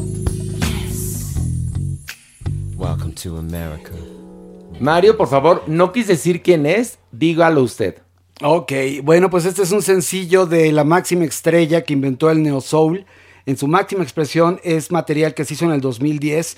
Se dice por ahí que esta estrella dejó música grabada para que cada año de los que siguen de este siglo se pueda lanzar un disco. Y esta estrella es Prince. Damas y caballeros, ¿qué Mi tal, más eh? grande ídolo con esto que se llama Welcome to America. Es el primer sencillo de esto que será su nuevo disco. Se lanzará en junio. Eh, va a venir en todos los formatos. Evidentemente es un trabajo conceptual que documenta las preocupaciones, esperanzas y visiones de Prince en una sociedad cambiante, presagiando proféticamente la era de división política. Tiene mucho que ver con la política. Siempre le gustó a Prince tocar temas que entraran en un rollo más pensante. Es increíble y lo increíble es que el disco suena como si lo hubieran hecho ayer, a pesar de que tiene más de 16 años de hecho. Mauricio, ¿qué te parece a ti? Cuéntanos. Pues es un genio este tipo. Y en verdad, creo que lo que tiene desde el principio es que su música es atemporal, ha estado en todos los momentos de la mejor forma y sigue sonando actual. Y eso es impresionante. Es uno de mis artistas favoritos y, me encanta volver a tener música de él. El primer acorde de oír esto ya se te mete en, el, en las células, en el ADN. O sea, ¿de dónde sale ese talento de este hombre para componer así las voces? ¿Cómo se van empalmando los coros de atrás con lo de adelante? No, no, es, es que eso era un genio. Yo sí creo que un Mozart contemporáneo. Sí, totalmente de acuerdo. Nada más, como bien lo dice Pilar, escuchar un acorde y dices, esto no es cualquier cosa. Exactamente, yo creo que después de Jimi Hendrix es el músico de color más importante en la historia del rock. Y bueno, Mario, Pilar, Mauricio, vamos a pasar a esto. El haber. unos a otros conmigo. Y bueno, estamos aquí, Maniwis, Pilar y yo, y vamos a bajar al Averno. ¿Están no, listos? listos, No, yo nunca ¿Qué? estoy listo. No, es que da sí. miedo, da No. miedo. Porque ya tenemos cita con, ya está contratada la doñinini. está ¿Cómo que ya está contratada? Sí, ya, ya está A mí ya, contratada. ¿sabes que Ya le agarré gusto a bajar al Averno. Y la gente ama a la doñinini. Oye, Y al Averno, ¿eh? Y al Diablillo, oigan, que por cierto, les voy a platicar que el Diablillo ya tiene su cuenta, sí, Sí. su cuenta de Twitter. Entonces, por favor, Y te contesta y todo, ¿eh? sí, él sí, como, como es nuevo en el, en el asunto de las redes, a todo mundo le contesta. Les voy a dar la dirección, es arroba el diablillo-021. Repito, arroba el diablillo-021. Síganlo porque queremos, si hay tanta cosa ahí que dice que es influencer, ¿por qué el diablillo no, Ay, damas y caballeros? Y bueno, sí, agárrense, una, dos, tres. ¡y-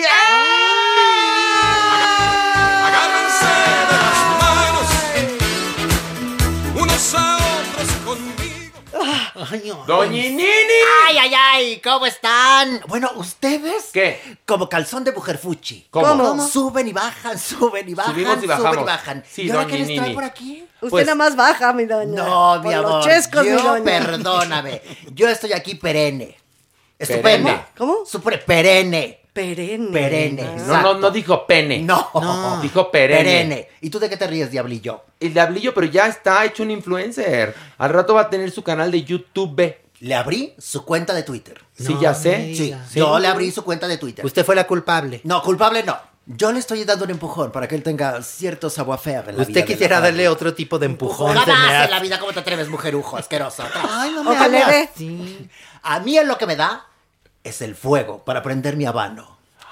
¿Qué hubo? Mi habano. Ay, doñinini. Por supuesto. Y tengo mis caballos. ¿Quieres saber cómo se llaman mis caballos? Sí, no, no, no, yo sí me la no, sé, tú yo sí me la la A ver, sé. dime uno. ¿Lo podemos decir tal cual? Ay, Pilar, estamos A en ver. un podcast. No, no, alco. Verga. Ay, qué bárbara. Soplas. Siéntense. ¿Qué? ¿Qué? Siéntense. Pásale ¿Cómo? por acá, pásale por ¿Qué acá. ¿Cómo se llaman sus caballos? No, no, No, alco. no, alco. No, no algo. Por Tlatelolco. Ah, pues avienta tú, tú la nota, mujer. No, pero le estoy preguntando. Oiga, no sea No majadera. soy majadera, es que yo iba a decir los nombres de mis caballos. Adelante, De- dígalo. La cuadrilla Chantilly. Era una cosa fantástica. No, no, alco. No, no, alco. Paliacate. ¿Qué hubo? No, que hubo, no. Pero el que yo ¿Qué dije sí. hubo? Era una cría que ya no alcancé yo a correr, pero se llamaba ¿Qué hubo? ¿Y si tenía uno que se llamaba Pispiote? El pispiote, El sí. pispiote, sí. Había Sí, dos. sí, sí. Uno con y sin. Tenía dos. Ay, y una yegua fantástica. ¿Y esa- cómo se llamaba? No te puedo decir porque está muy fuerte eso, pero la yegua era la que más ganaba, ¿eh? Tengo unos trofeos. ¿Y a usted le gustaba montar, doña? A mí me encanta Sí. subirme y montar y jalar y ponerle. ¿O no, diablillo? Queremos chisme, queremos chisme. Che, diablillo, ya bien lengua larga, floja. Lo que no entendí es por qué se me subió al seno. Bájate, bájate. Es que yo no tengo micrófono. Pero ni- no tenías ni lengua. Se De supone. hecho, no tiene lengua. Mira, abre la boca de Belillo para que vean. ¿Cómo no tiene lengua? No, no tiene lengua. Entonces, Es un ¿cómo habló? Pues es por obra de, de, de- de- es un milagro. Pues estamos en el infierno, Pilar. Aquí todo puede Todo puede pasar. suceder. Y bueno, Hasta vamos ver. a bajar todos. Sí, ¿Listos? va, va. Y Bien. una, dos, tres. Y ándale. Agárrense de las manos unos a otros conmigo. A ver, Frida, Sofía y Alejandra Guzmán, no vamos a empezar desde el principio, no, no. sino de lo que ocurrió esta semana. Que, al- que Alejandra Guzmán le dio una entrevista a la guapísima Adela Micha. Que ya se parece a la Maniguis, la de la Micha. No, no, estuvieron- no, no, perdón. Está no, más femenina la no, maniguis. no, no, perdón.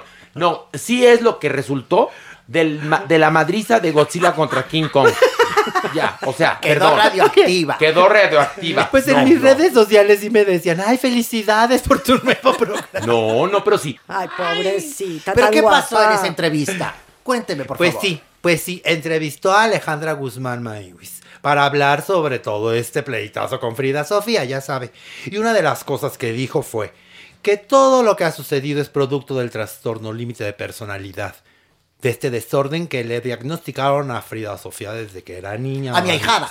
Ah, ándele, su ahijada. Claro. No se pueden meter con ella, por favor. Pero no nos estamos No, metiendo. estamos No. informando. Lo que le estoy informando es que ella se metió con toda su familia. Empezó por Michelle Salas. De ahí se agarró a Silvia Pasquel. De ahí pasó a atacar a su mamá diciendo que se había metido con un exnovio.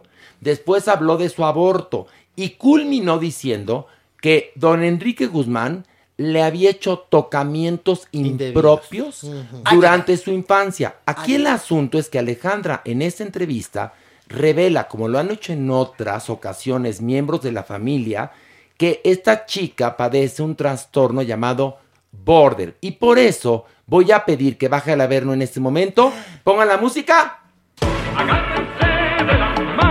Y ya, ya, ya, ya, porque ya está aquí, mira. Mira que ya llegó. ¿Quién llegó? Hola, pero yo vivo aquí. No, momento, yo nunca te había visto. ¿Qué? Las piñatas hablan, ¿qué pasó? No, déjeme presentarlo. ¿Qué es esto? Él es Jeremy Cruz, Por doña eso, Nini. ¿pero qué es esto? Es un sexólogo profesional, es un doctor. Y psiquiatra. ¿Eres vertebrado? Sí, Obi. doña Nini. ¿Qué? Salude a Jeremy Buenas Cruz. noches. Dele la bienvenida. No sea grosera. Ni grosera ni Tenía nada. muchas ganas de conocerla. Bueno, ¿y tú a qué bajaste? También es mujerujo, no le va a caer bien. Es de los A de que le caen ¿A mí bien. solamente me puede caer bien tres medias? Sí, sí, las trae. mira. Pero puestas. Pero Kendall, oiga, Oye, De las de compresión. qué problemón ahorita que, que bajó Jeremia. Casi porque no Todo pasa. el mundo le decía, ay, Susanita Cabrera, ¿cómo estás? no, que estabas en el cielo. La con- lo confundí. Oiga, usted, espere, de- hágase para allá, mi Jeremy, que cayó sobre el diablillo. Suelte. Ay, pobre. Pobre diablillo, vean más Bueno, a ver, dejó. queremos que el doctor Jeremy, por eso lo convocamos aquí al Averno, nos diga en qué consiste este trastorno que eh, se- normalmente se le llama a una persona que padece este problema, que es una persona border. ¿En qué consiste, doctor? Es un trastorno de personalidad y los trastornos de personalidad son una forma rígida de ser. Existen al menos varios tipos de trastornos de la personalidad. El trastorno de, de borderline de la personalidad se asocia al grupo de los erráticos, donde está acompañado el trastorno histriónico, del trastorno antisocial de la personalidad, el trastorno límite y el narcisista. El trastorno límite de la personalidad o borderline tiene una serie de características específicas como ira inapropiada, Ok, ahí estamos, ah, palomeamos a Frida, ¿qué más? además una sensación crónica de vacío. Esto es algo como muy difícil de explicar, pero la gente lo dice como me falta algo, algo. Bueno, a esta no niña se le ve que le falta algo, sí, ¿no? sí, sí. Ellos generalmente lo explican como algo en mi interior está como faltante y demás. Ok, Otro de los puntos interesantes es el miedo irreal al abandono, sea verdadero o, o no. imaginario. Ok, que también, lo ha vivido. Y un punto importante de los pacientes que tienen trastorno límite de personalidad es, prefiero dejar a que me dejen. Prefiero renunciar a mi trabajo a que me corran. Prefiero dejar esta relación a que me terminen. Inventar cosas, eventos que no sucedieron y creerlos como verdaderos. Exacto, eso es importante porque esa fue una declaración que dio Alejandra Guzmán, que dijo que a causa de este desorden, ella decía cosas que ella se creía ciertas y que no lo eran. No es una característica típica de los pacientes con trastorno límite de la personalidad inventar cosas. Algunos lo pueden hacer como cualquier otra persona podría mentir. Pero podrían, por ejemplo, creer que algo pasó y no fue tal cual. Fíjate que probablemente no. Ok. Y quiero mencionar algo. Con respecto al abuso sexual, entre un 30 y un 50% de las personas diagnosticadas con trastorno límite de la personalidad han sufrido algún tipo de abuso sexual en la vida. Y esto es algo que genera o propensa tener este trastorno de la personalidad. La personalidad border. Hasta el 50 al 60% de las personas con trastorno límite de la personalidad han tenido al menos un evento traumático. Y esto es algo interesante porque genera más problemas a la larga. Las personas border, además de la ira inapropiada, pueden presentar episodios micropsicóticos. ¿A qué me refiero? Como la idea de que la gente me quiere hacer daño, la idea de que me van a lastimar en menos de 24 horas, una idea falsa, fuera de la realidad. Pero, por ejemplo, al parecer, lo que vemos nosotros y lo estamos este, poniendo aquí en la mesa es porque ella ha abierto la conversación desde hace mucho tiempo y está acusando a Enrique Guzmán, lo cual es muy grave, de tocamientos inapropiados. Podría a lo mejor ser que él la abrazó o le pellizcó un cachete y ahora para ella es un tocamiento inapropiado porque Enrique Guzmán se ve francamente devastado. No, destrozado. ya la demandó y Alejandra Guzmán mete las manos al fuego por su padre. Así es. Y entonces, esto puede acabar en una tragedia familiar espeluznante. Muy fuerte. Muy fuerte, doctor. Hay tres fenómenos típicos, como que entendemos como las distorsiones cognitivas que los pacientes con trastorno límite tienen, que uno es la sobreelaboración. Es decir, los pacientes con trastorno límite de la personalidad le pueden echar, lo voy a decir coloquialmente, más crema a los tacos de lo habitual. Ok, ahí En- estamos, en, en eventos como cercanos, similares o que tienen como mucha más emotividad. Sí. Entonces, exageran como el evento Ok. y va más allá de la realidad específicamente. Y otro es la sobreinterpretación. Los pacientes con trastorno límite sobreinterpretan rostros y expresiones de las personas en su contra. Es decir, como que me guiñó el ojo, me, seguro me está insultando. sí. Ya. O hizo como una cara de me va a picar la nariz. No, me está haciendo una cara horrible y me quiere agredir. Bueno, pues yo nunca había visto a Alejandra Guzmán, a su comadre, mi doña Nini, No, no, tan es- esa- destruida. Esa palabreja no me gusta. Bueno, su- Yo soy madrina de Frida Sofía y punto. Ahora, aquí Pero importante. es comadre de la Guzmán, Pues sí. usted no la Ay, niegue. eso no me Así se llaman. Oiga, se prestó al bautizo ya, no mami, No, ni me presté ni nada, yo quise, porque Ah. además Estela Moctezuma me, me pidió el favor. Ok. Y yo estaba ahí con Pablo, yo dije, vamos, la Pinal se quedó afuera, yo no quería que traiga esa mujeruja. Ay, pero Ay, ¿por perdón, qué? perdón, la, La abuela. diva del cine mexicano soy yo. Lo demás es lo de Venus. Bueno, pues ahí está, ¿qué? ¿Qué? Aquí hay tres verdades, ¿eh? Tres verdades. La de Enrique Guzmán, la de Alejandra y la de Frida Sofía. No. No, no, no, pero ahí no estoy de acuerdo con Perdón, usted. ahí se ven tres verdades a, flor de piel. Se La ven verdad. tres versiones. Pues, Yo no diría tres verdades. A mí o me parece sea, que sí. Te voy a Perdón, mi- no, no, mi doña Te Ñini, voy a la regó, mi doña, la regó. A mí no me tocas a esa familia. Ya está bastante tocada. De Pues eso sí ya lo sabemos. Pero sí son tres versiones, tienes toda No, la razón. no tres verdades. Pues a mí me parecen tres verdades y vamos a ver qué es lo que dice más Bueno, adelante el entre, tiempo. entre las cosas que revela Alejandra Guzmán es que Pablo Moctezuma la golpeaba. Ah, eso dijo también en la entrevista con Adela Micha. Y también alega que Frida Sofía, fíjate, este, pues que lo que dice Alejandra es que todo es producto de su trastorno. ¿Podría ser esto, doctor? ¿Se Jeremy acuerdan o la Perdón, una, a nada ver, más una notita chiquita. ¿Se acuerdan de esta película que se llama La Casa? Que la vimos, que es un maestro de preescolar y que una Sí, niña sí. se infatúa con él y lo acusa de, bueno, bueno, lo denuncia como un abusador de Una- tocamientos. Una niña de kinder. Sí, una niña, sí, de, de preescolar, pues chiquita. Y, todo el pueblo, o sea, ¿cómo le cambia? Y no, era una infatuación de esta niña con respecto, yo es- les quería comentar que vean esa película con respecto al caso de Frida Sofía, porque tiene ahí vertientes. Yo no estoy diciendo verdades algunas, nada más estamos analizando, doñi. Ahora, a Frida Sofía no le puede pasar nada, porque yo soy la madrina. No, está muy a- bien. Ojalá, y- ojalá y se, se- oiga, se- un- un se diablo- ponga en paz con su familia. Un diablo de la guarda. ¿Qué? Se lo voy a poner a Frida Sofía para que la cuide. Muy bien. A ver, doctor, ¿qué quiere decir? Lo que quiero mencionar justamente es que las complicaciones de trastorno límite tienen que ver también con consumo de sustancias. Las personas que tienen trastorno límite tienden a consumir alcohol, cannabis y coca, que es lo que más se consume en México.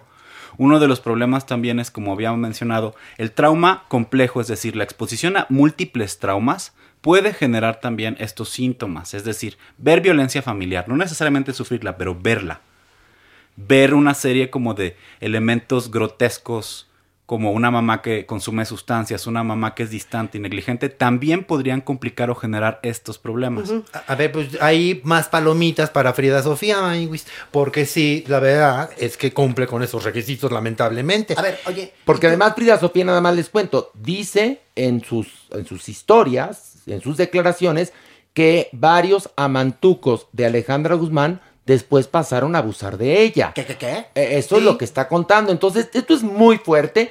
Eh, Maniwis, ya, ¿qué más quieres decir para pasar, para bajar otro nivel más? Pues nada, nada más que su papá le está apoyando a Frida Sofía, en donde también dice que, a ver, él nunca tocó a Alejandra, que esto quede claro, que Alejandra se ponía muy mal cuando tomaba una copa, que, que luchaba como el cibernético, así literal lo dijo. Un rompope. Y que, y que bueno, que él apoya a su hija y que le cree. Mira, como sea, yo creo que esa niña lo único que necesita es cariño de su madre. Y lo está pidiendo a gritos. ¿O no? Tú, Pero doctor. también, el doc- el doc- a ver, doctor, ¿qué está pidiendo a gritos ya para que te regreses a la realidad? Bueno, yo ahorita me, yo me quedo aquí en mi casa, pero lo que quiero mencionarles es O sea, el que- doctor ya Ya quiere... se queda aquí, no me lo van a dejar Bienvenido. Oye, el doctor es la más figurosa. Pero, Es que yo creo que ya no va a poder bajar otros a vernos.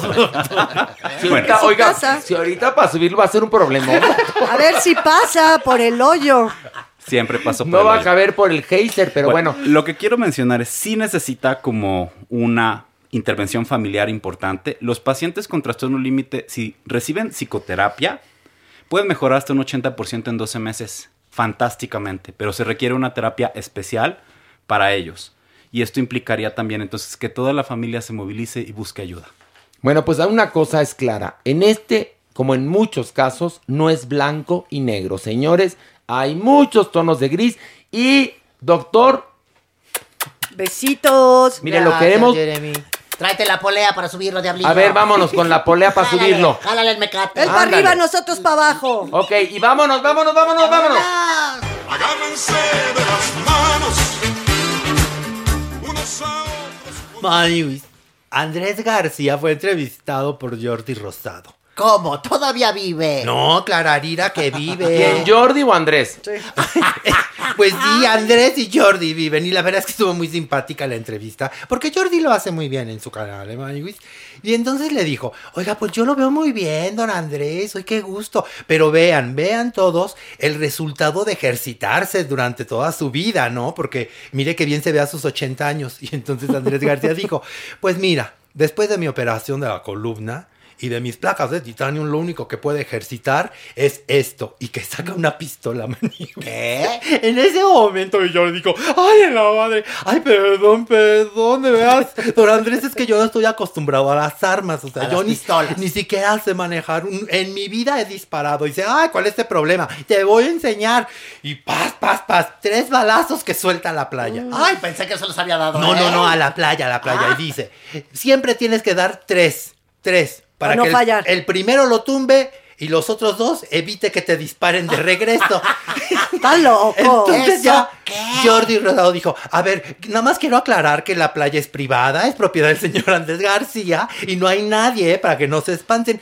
Oigan, Andrés, como duda, ¿esto es legal? Y se queda Andrés García así y dice, pues a mí me vale madres que sea legal o no. A ver, que quede claro, si te vas a ajustar a lo legal no te dejan ir ni al baño. Qué Y genial. Jordi en ese momento hizo así. Se lo dijo literal, estoy cagado. No, pues cómo no, que te saquen el tremendo pistolón, tres Oye, tiros al aire. Pero Dios, eso nada eh. más lo puede hacer Andrés García, ¿están de El acuerdo? consentido de Dios. Es el Por concepto. eso a él no le puede pasar nada. Puede hacer lo que quiera. Y sigue vivo, que es lo peor. No, Oiga. y guapo, y sigue guapo a ¿Ah, sus sí? 80 años, Clararira. ¿Te gustan los hombres? No, ni, ni, ni, pero si diría Juan Gabriel, lo que se ve no se pregunta. Ya decía yo que a Ay, este- Pero a ver, doña, por favor, ¿Qué? no se haga. Si todo el tiempo le dice mujer, Pues sí, más bien yo le tendría que haber preguntado, ¿alguna vez a usted le gustó alguna mujer? Pues si todos fueran Sí, como tú, ¿qué otra sí. me queda, mujerujo? Sí, confiéselo, confiéselo, Ya doña Nini. ¿Le gustó la tortilla, doña Nini? Sí, Te voy a decir con una Frida cosa. Kahlo. A mí la ayuda con harto chile, nada más. Esto, doña. Nini. Bueno, bajemos un nivel más y vámonos. Agárrense de las manos, unos a otros con Ay, may. Ay, que ya, ya, ya estamos en unas bajezas que. Tú aguanta, tú aguanta. No, no, Porque no. vamos pa' peor. Araceli Arámbula, Mañigüis. Esa santa mujer, ¿qué le pasó? Pues nada, Doña, nada. ¿qué le pasa hoy? Sí. Está muy Esa radicalota. mujer. Pues es que fíjese que Luis Miguel lleva más de un año sin pagarle la pensión de los niños. La pregunta es: ¿le pagaba? Sí, Ah, hasta mira. eso. La última vez que le pagó fue en el 2019. Ah, Mañigüis. ok. Pero los niños tienen la mala costumbre de comer diario tres veces al día. No, pues sí. Entonces dijo a Celi, pues ah, órale, no importa, a ver, ¿estás complicado? Órale. Y entonces ella, durante toda la pandemia y todo, pues estuvo solventando gastos y no... ¿Es o no es una santa? Es una santa. Pero es qué complicado santa. puede estar Luis Miguel. Seguro sí tiene muchos millones Pues ya de dólares momento. bastante guardaditos. Hubo un momento, Manibis, que dijo, a ver, a momento, o sea, a ver, sol, sol, que se ve aquí un rayito de luz, ¿no? Porque ya no puedo, de buena onda. Y lo único que logró fue comunicarse, pero con sus abogados, Manibis. Los cuales le dijeron, hijo, le aplicaron el hijo de Manibis. A ver, yo soy Araceli.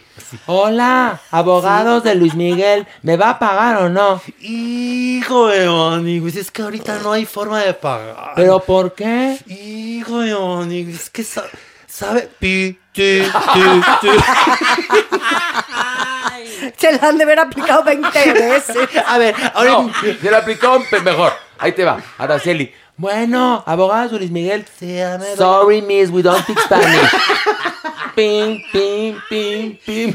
Oye, pero pobre de la chule, ¿qué tiene que saber? Tercera, oye, tercera llamada, Araceli. Vuelve a hablar, ¿no? En las vías del amor. Ping, ping, ping, ping. No, pero ahí le colgaron antes del amor. Oye, entonces, Pues sí. Bueno, la noticia es que entonces sí le ha pasado pensión algunos años. Yo sabía que no le había pasado nada. No, pero ¿Cómo tampoco, no? tampoco es para aplaudirle si falta todavía que le, que le siga pasando. Pero- Bueno, si los niños están chicos. ¿Cuál es el pretexto, Maniwis, de los abogados de Luis No, Miguel? no, no, nada más fue pi, pi, Nada pi, más, pi, pi. no hay forma de pagar en este momento. Eso fue lo que le dijeron. No han Y caído entonces las regalías de la serie. Dijo Araceli, bueno, yo la verdad, o sea, quiero llegar a un acuerdo, quiero platicar. Antes de veras, demandar. Antes de demandar, porque el siguiente paso, pues iba a ser la demanda, maniguis. Santa Y tiene mujer. razón, tiene razón. Es una santa y sufrida. Doña, ¿qué Pues le miren, pasa yo me esperaría, si yo fuera Araceli, me esperaría a la tercera temporada de Luis Miguel, donde sí la van a sacar. Entonces ya aplico Ya. doble demanda. Pero ya dijo Ya que dice- no, que no, la van a sacar. Ya en esta temporada hay un personaje que dice por ahí que, que es como un fantasma de, de la arámbula. De esta santa No, mujer. doña Nini, por No. como la están contando, al, Vas a- a de- verlo. en copretérito, pospretérito y etcétera, entonces se evitan contar ese tiempo. Si fueran cronológicamente, ahora sí que en una lógica, Ay. ahí tendrían que a- eh, mostrar a Araceli, pero pues como no lo están haciendo, pues por eso se la van a evitar. Ya ¿Sabes dónde el- sale más madreado Luis Miguel? En el pluscuamperfecto. Ahí sí. Ahí sí sale. Hay un capítulo que se van a caer helados, que es cuando Luis Miguel no se puede cerrar el pantalón. Ahí sí se van a quedar hiele. Como, como nuestro psiquiatra. No, nuestro psiquiatra que ya no está aquí, pero podemos aprovechar que no está aquí para hablar de él. Él ya no tiene, ya no ocupa ni pantalones ni zippers, es, anda en en captancito. captancito. ¿Qué es En captancito y depend. Yo estuve, yo estuve a punto de decir, échese, échese una rola, doña Amparo Montes. No era Amparo Montes. Para los que son muy jóvenes, en este momento busquen en Google Amparo Montes y van a ver a nuestro psiquiatra. Póngale, tal cual. póngale lentes y es La Jeremy imagen es perturbadora, cuidado. Y si quieren pensar en la cueva de Amparo Montes, piénsenlo desnudo. Ah, Ya. Bueno, vamos a bajar un nivel. Órale, vámonos. Agárrense de las manos. A ver, ya algo menos no, horrible. No, no, no, eh, no, este a ver no les va a alegrar el corazón. Ay, qué bueno. Les tengo una noticia preciosísima. En realidad, dos noticias preciosísimas. A ver. La primera, el reality Los Montaner. Sí, Maniwis! ¿Cómo ¿Qué? lo ¿Y a escuchan? ¿Qué hago qué? con eso? No, escuchen, está preciosísimo. Imagínense qué emoción. Vamos a poder ver la vida de Ricardo Montaner y su esposa que llevan 31 años casados. ¿Y a quién le importa? No, a todos, ni Nini, que no sabe qué cosa tan bonita, ¿a poco no se emociona? Y no nada más eso, sino cómo se relacionan con sus hijos, Mauricio y Eva Luna. Pero no nada más eso, también con sus respectivas parejas, maniwis. Entre ellas Camilo, el cantante. Ya le copiaron al ¿Eh? Eugenio Derbez, ¿no? Con todo lo del viaje familiar. Bueno, pero y ya Eugenio esto. Derbez le Ah, había copiado, copiado a claro, los Osborne. no, por supuesto. Y, y bueno, ¿qué les digo? Las reinas de todo esto, las Kardashian. Kardashian. Bueno, Pero la verdad, ¿quién tiene ganas? O sea, yo adoro a Ricardo Montaner, ¿eh? que quede aquí asentado y firmado. Me parece un gran cantante y Eso un gran compositor. Es un gusto culposo. Sí, entiendo. no, no, la verdad no es culposo. Me gusta muchísimo. Bueno, tiene Pero talento. ¿quién quiere saber de su vida? O sea, Pues, la verdad ¿sabe- es que no. Mm. ¿sabes quién no piensa así?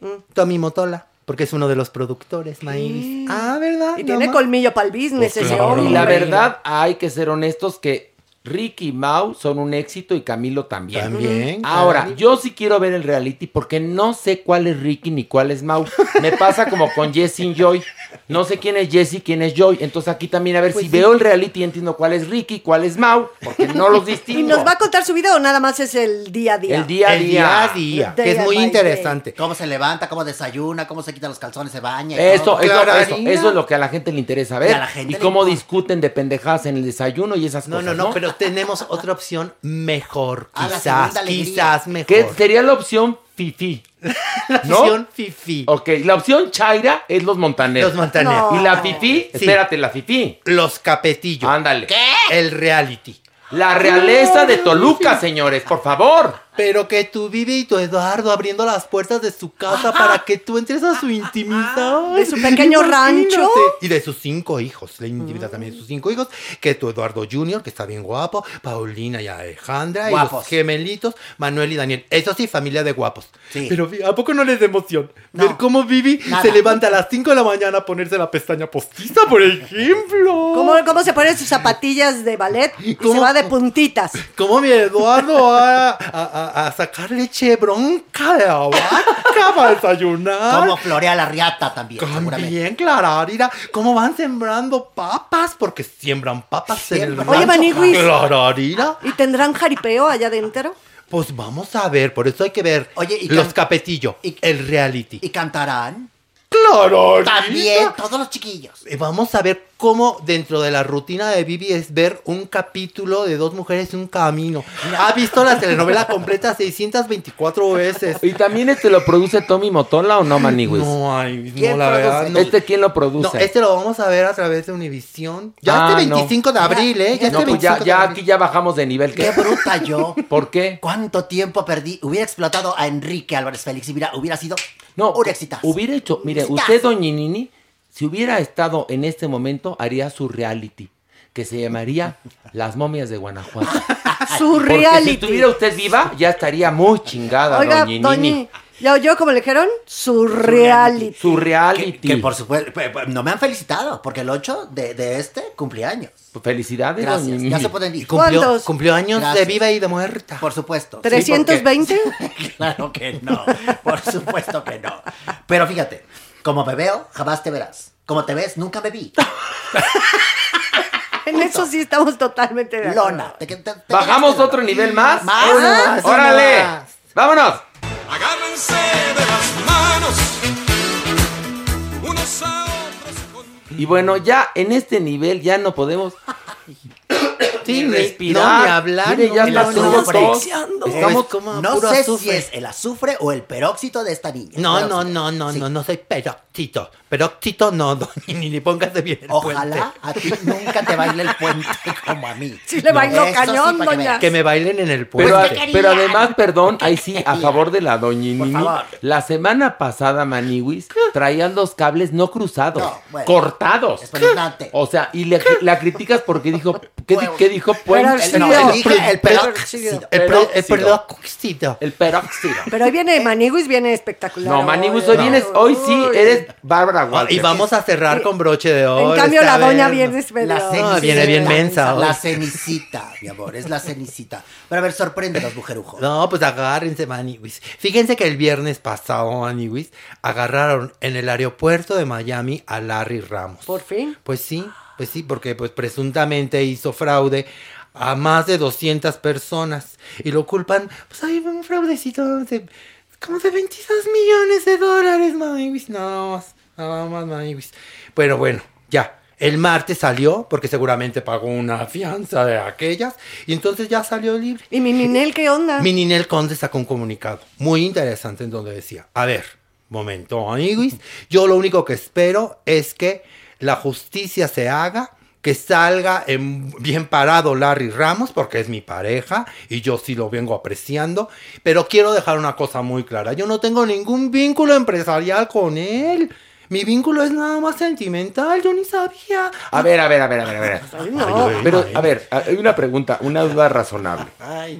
Al momento que creo que Ninel conoció a Larry Ramos, que fue en un momento muy álgido de su vida, cuando estaba peleando por La tener la guardia y custodia sí, de sí. su mijito con Giovanni, ella conoce a Larry Ramos, lo pone en una foto e inmediatamente todo el mundo le dice, el señor está buscado por el FBI, debe millones a Alejandra Guzmán, a sus representantes y a otras personas. Todo mundo se lo dijo. ¿Cómo es que se sorprende? Porque, no, no, si porque no- no... lo escuchó, porque ella se distrajo con el peluquín que traía Larry Ramos, preguntándole qué tipo de croquetas le das a tu Ah, peluquín. oye, oye, pero como mujer, o sea que a poco no, cuando te emparejas no sabes realmente, cuando te lo están diciendo incluso públicamente, y esta señorita ahorita dice, yo no sabía nada. Pues es que no lo vamos a saber, Pilar, porque sí aclaró que este es el único comentario eh, que va a hacer y no piensa tocar que, el tema. que hay ¿eh? una cosa, los delincuentes por lo general son muy carismáticos. Seguramente. Sí. Y este le habrá dicho a Ninel lo que quería escuchar, que era, no mi amor, son chismes. Estos me son odian". negocios legales. Lo que pasa es que no les he pagado porque hay una cláusula en el contrato que no te voy a dejar que leas, donde yo les estoy diciendo que había un riesgo y que si no les iba a pagar en el 2023 de la próxima era. Y también Ninel, la verdad, ¿eh? esto sí pasa tanto a hombres, mujeres, A niños, todos. que- a todos. Cuando estás muy enamorado, te, te vuelves ciego. Oh, te o sea, te obnubilas y si el otro te está diciendo que esto es verde y tú lo ves verde y es más rojo que nada. Ahora- o sea, sí puede suceder Sí, eso. sí, ¿eh? sí, o sea, sí puede suceder, pero también tiene razón, mi tú. Todo mundo le gritaba por todos lados, aguas, aguas, aguas, alerta, alerta, alerta. Pero Ay, ¿sabes en qué categoría cae esta mujer? ¿En cuál? Ninel, en santa. ¿Qué trae usted? Está Ella mal es hoy, una ¿eh? ¿Qué le santa, pasa? ella no Una sabe. santa. Ella todos la, la Pero la de. Gamboa. Y ella es una Ella es santa. como Luis Miguel en la serie, una víctima. Exacto. Pero lo que sí es cierto es que cuando estás enamorado, Los ojos del amor. escuchas lo que quieres oír. Y además, el tal Larry Ramos le habrá dicho, yo te voy a proteger en contra de Giovanni Medina. Pero lo que ocurre es que mi Ninel, y vaya que yo la quiero, la estimo, porque fue mi compañera en un programa y me llevé muy bien con ella y es una buena persona, sí creo que tiene que trabajar más su inteligencia emocional, que está en medio de un pedicure que está muy cabrón, Clararira. que es que le pueden quitar la patria potestad de su mijito y ella pues lejos de cooperar pues está abonando para que el problema se ponga más grave porque Giovanni además publicó al mismo momento en su cuenta de Instagram una foto de él abrazando a su hijo diciendo en pocas y efímeras palabras qué bueno que estás conmigo y no con delincuentes. O sea, Así es. ¿me entiendes? ¿Y Así puede- es. Una pregunta como legal, ¿puede alegar este, que no sabía? O sea, ¿cómo le haces cuando te lo han puesto en redes, cuando lo sabes porque todo el mundo te lo ha dicho? Ella, ante un rollo ju- eh, jurídico, judicial, ¿ella puede alegar algo A ver. así como yo no sabía? No, a ver, pero esto no afecta, pero sí afecta. Es Eso decir, es a lo que iba. Yo creo que para el asunto de la patria potestad y la guardia y custodia y todo esto no afecta directamente, pero sí indirectamente, porque los jueces, pues también son personas que escuchan y que ven Claro. programas y que se enteran de las notas y todo eso. Entonces, pues si tú le, le- le dices, fíjate que la señora andaba con el señor que lo a- agarró el FBI porque debe no sé cuánto dinero, pero encima trabaja y le van a empezar a inventar cosas y agregar y a sacar historias, porque ya ves que los abogados buenos son los que conocen las lagunas de la ley y pueden joder. Entonces, pues mi pobre Ninel está metida en un pedicure. Habrán- Y ya que además Giovanni está bien parado. habrán de desahogar pruebas y ya hay punto. Sí, pero obviamente ya está involucrada Manigui. Si el FBI ya está investigando a tu pareja, es lógico que Pero, diga, a ver, pero a ver, vamos momento. a ver quién se compró esos Esta zapatos. santa mujer estaba en la cocina. Esta santa mujer estaba ensayando. Ella estaba. Mejor desahógese la voz porque hoy la trae como medio rizosa. No, mi amor. No fumaría más azufre de lo debido. nada ni nada, mujerujo, atrás. Y tú contrólate porque te, te tengo guardada Doña, es que cuando empieza a hacerse la buenecita es horrenda. No, se ve hasta que, mal, a no ver, le queda. Estas mujeres son unas santas. Son víctimas de la situación y de los hombres. Víctimas del amor. Víctimas del amor. Y el amor tiene cara de mujer. Pero el buenecita no le queda, ¿eh? Con Lucy Gallardo. ¿Sabe qué? Vamos a hacer la biopic de Ninel, se va a llamar Culpable de amar. Culpable de amar. Ya. Culpable de amar. Culpable de amar. Oye, Muy bien. Yo sí vi, yo sí vi de chiquita El amor tiene cara de mujer. Era una telenovela larga, larga. en Empezó en blanco y y negro y acabó a colores. Imagínate. Empezaron jóvenes y acabaron ancianas las actrices. Era una Y joya. Pilar ya tenía como veintitantos No es años. cierto, estaba Es más, chiquita. extrió. Extrió. extrió. Oye, ahí hice mis pininos. Era una de las que le ponían los tubos. Ahora, ojo, mi Pilar tiene cara de hombre. Pilar tiene cara de... Pilar tiene cara o- o no te decía travesti. Siempre me han dicho ¿Qué hubo? travesti, Y pues también sí. alma. Sí, de pronto Bueno, tiene alma de hombre. alma de Pilar. hombre. Tienes también al... Bueno, sí, ya. como Sor Juana Inés de la Cruz era un alma andrógina, Oiga, que tienes mira. tanto las virtudes y los defectos Y no la hemos visto femeninos. No la hemos visto bañarse, igual tiene más cosas de hombre y nosotros enterados. Y al rato, el último chisme, Pilar vive lejos. Que es como el diablillo, que es como las, las Cállate no porque luego el nada. psiquiatra me lo va a querer rebañar. No, no, no, no. Bueno, sí es cierto. Vámonos a una pausa y regresamos con mucho más aquí de Farándula 021.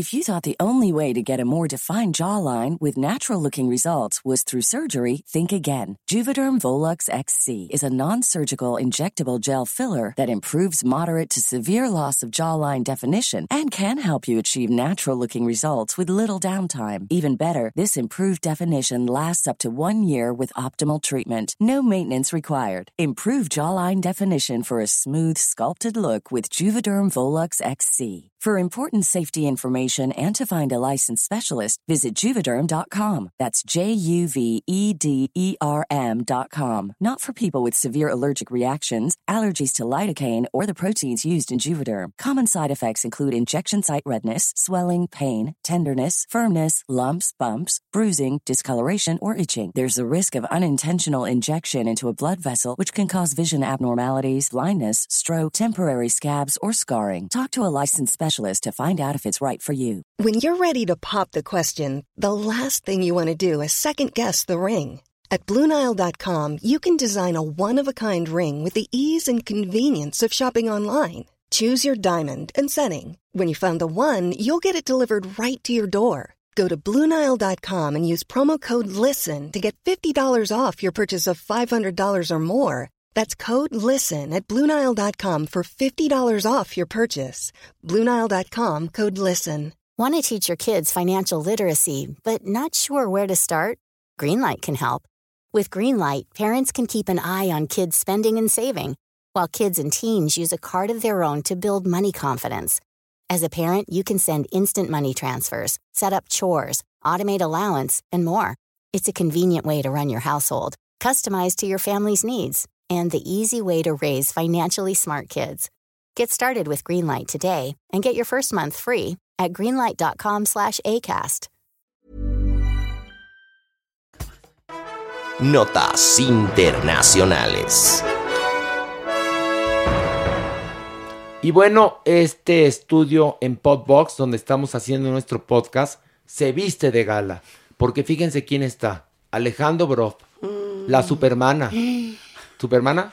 ¿Saluda? Hola, ¿cómo están todos? Estoy súper mega mana agradecida de estar aquí con estas notas internacionales. Que ahorita va la adopción responsable, ¿eh? Ah, por supuesto, Pero claro después que de sí. las notas internacionales vamos con la adopción responsable Está Pilar Bolívar, por supuesto. Feliciana Rodríguez de estar aquí, por Está Dios. el rey del Averno, la Maniwis. Hello, with little Ah. poor, little poor. Porque como son las internacionales, Eso. dije en inglés. Qué belleza. Ahórratelo, manis, de veras, de veras, vale. No, suena bonito. Y Mauricio Gracias. Valle, por supuesto, a quien le pregunto, ¿va a haber Festival de Cannes, Mauricio, o no? Sí, es, está confirmado que este año sí va a haber festival. Como todos saben, el festival siempre sucede en mayo. En sus principios fue uno de los festivales de fin de año, pero en los últimos, en las últimas décadas ha sido en mayo. El año pasado fue una selección, una selección oficial que se anunció, pero nunca sucedió un evento. Y este año, para que se pudiera confirmar el festival, decidieron posponerlo y el festival va a suceder en el mes de julio. Eh, no hay, no hay todavía una programación oficial. Lo único que está confirmado es que la película que es la función de inauguración y es selección oficial es Annette de Leos Carax. Eh, una de las películas más esperadas, Leos Carax es el, el- el infante terrible del cine francés, uno de los hombres más importantes de, de la industria mundial. Una película espectacular con Adam Driver y Marion Cotillard.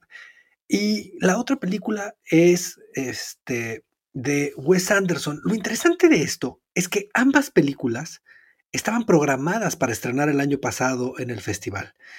Eh, parte de, de- lo que sucedió este año, no solamente en la taquilla, es que todo el mundo decidió guardar sus películas para recibir los premios. Y eso va a complicar un poco ahora sí el año porque se va, se va este, a hacer un tráfico bastante fuerte y va a ser un año duro de programar, ya que se está transformando todo en una programación casi casi dentro de plataformas. ¿Qué va a pasar con estas películas si, si no tienen una exhibición digna? Porque ellos estrenan con 100 copias mientras los otros estrenan con 8000. Entonces va a ser un año complicado para esta industria del cine de autor. Y aquí está la patada de despeje. Oficialmente para los festivales A internacionales será este julio y para la industria cinematográfica comercial junio en los Estados Unidos que está preparando un evento importante para hacer una semana, la semana del cine, en la cual está invitada la gente a ir a convivir con estrellas, con celebridades y revivir la experiencia cinematográfica que tan dañada fue a lo largo de esta pandemia. Yo no sé cómo vaya a estar el asunto, porque entre que en Europa las vacunas ahí van, van mejor que acá, pero ahí van. Pero ha habido repuntes durísimos Sí, de la pandemia. Italia la volvió Semana a cerrar Santa. completamente, se fue a semáforo rojo otra vez. O sea, imagínate, no sé cómo está. ¿Cómo están tan li- eh, queriendo que, creer que no, que no ha pasado nada? Tendrán que hacer harta convivencia, pero pues este con pues con su cubrebocas, no sé qué piensas Alejandro Bros, tú que eres el rey de los eventos, que por cierto va a estar traduciendo los Óscares tú, ¿no? Ahí estaremos el ¿A domingo. qué hora? A partir de las 7 de la tarde. Eso, porque mira, ay, con medias que no sabes manejar el micrófono, Alejandro. Eh, ¿Eh? No, Piensa, no, piensa que es una galletita de miel mesa. Ándale. Tengo a mi izquierda al doctor Jeremy que me está aquí sonsacando y Codeando. de balance. El doctor Jeremy, que no tenía que hacer nada en esta sección, Es se un quiso quedar de oyente. Y bueno, ya la gente ha pasado viendo la, la cabina y dicen, qué bonito jarrón chino tiene ahí. No, es el No. doctor Jeremy. A mí me llegó, eh, otro me dijo, cambiaron el tapiz de dentro de la cabina de las paderes. Paderes, lo dije mal a propósito, para que no vayan a creer paderes. Bueno, entonces Mauricio va a haber Festival de Cannes. Esperamos que sea un éxito y esperamos poder ir. Estaría bueno. Ay,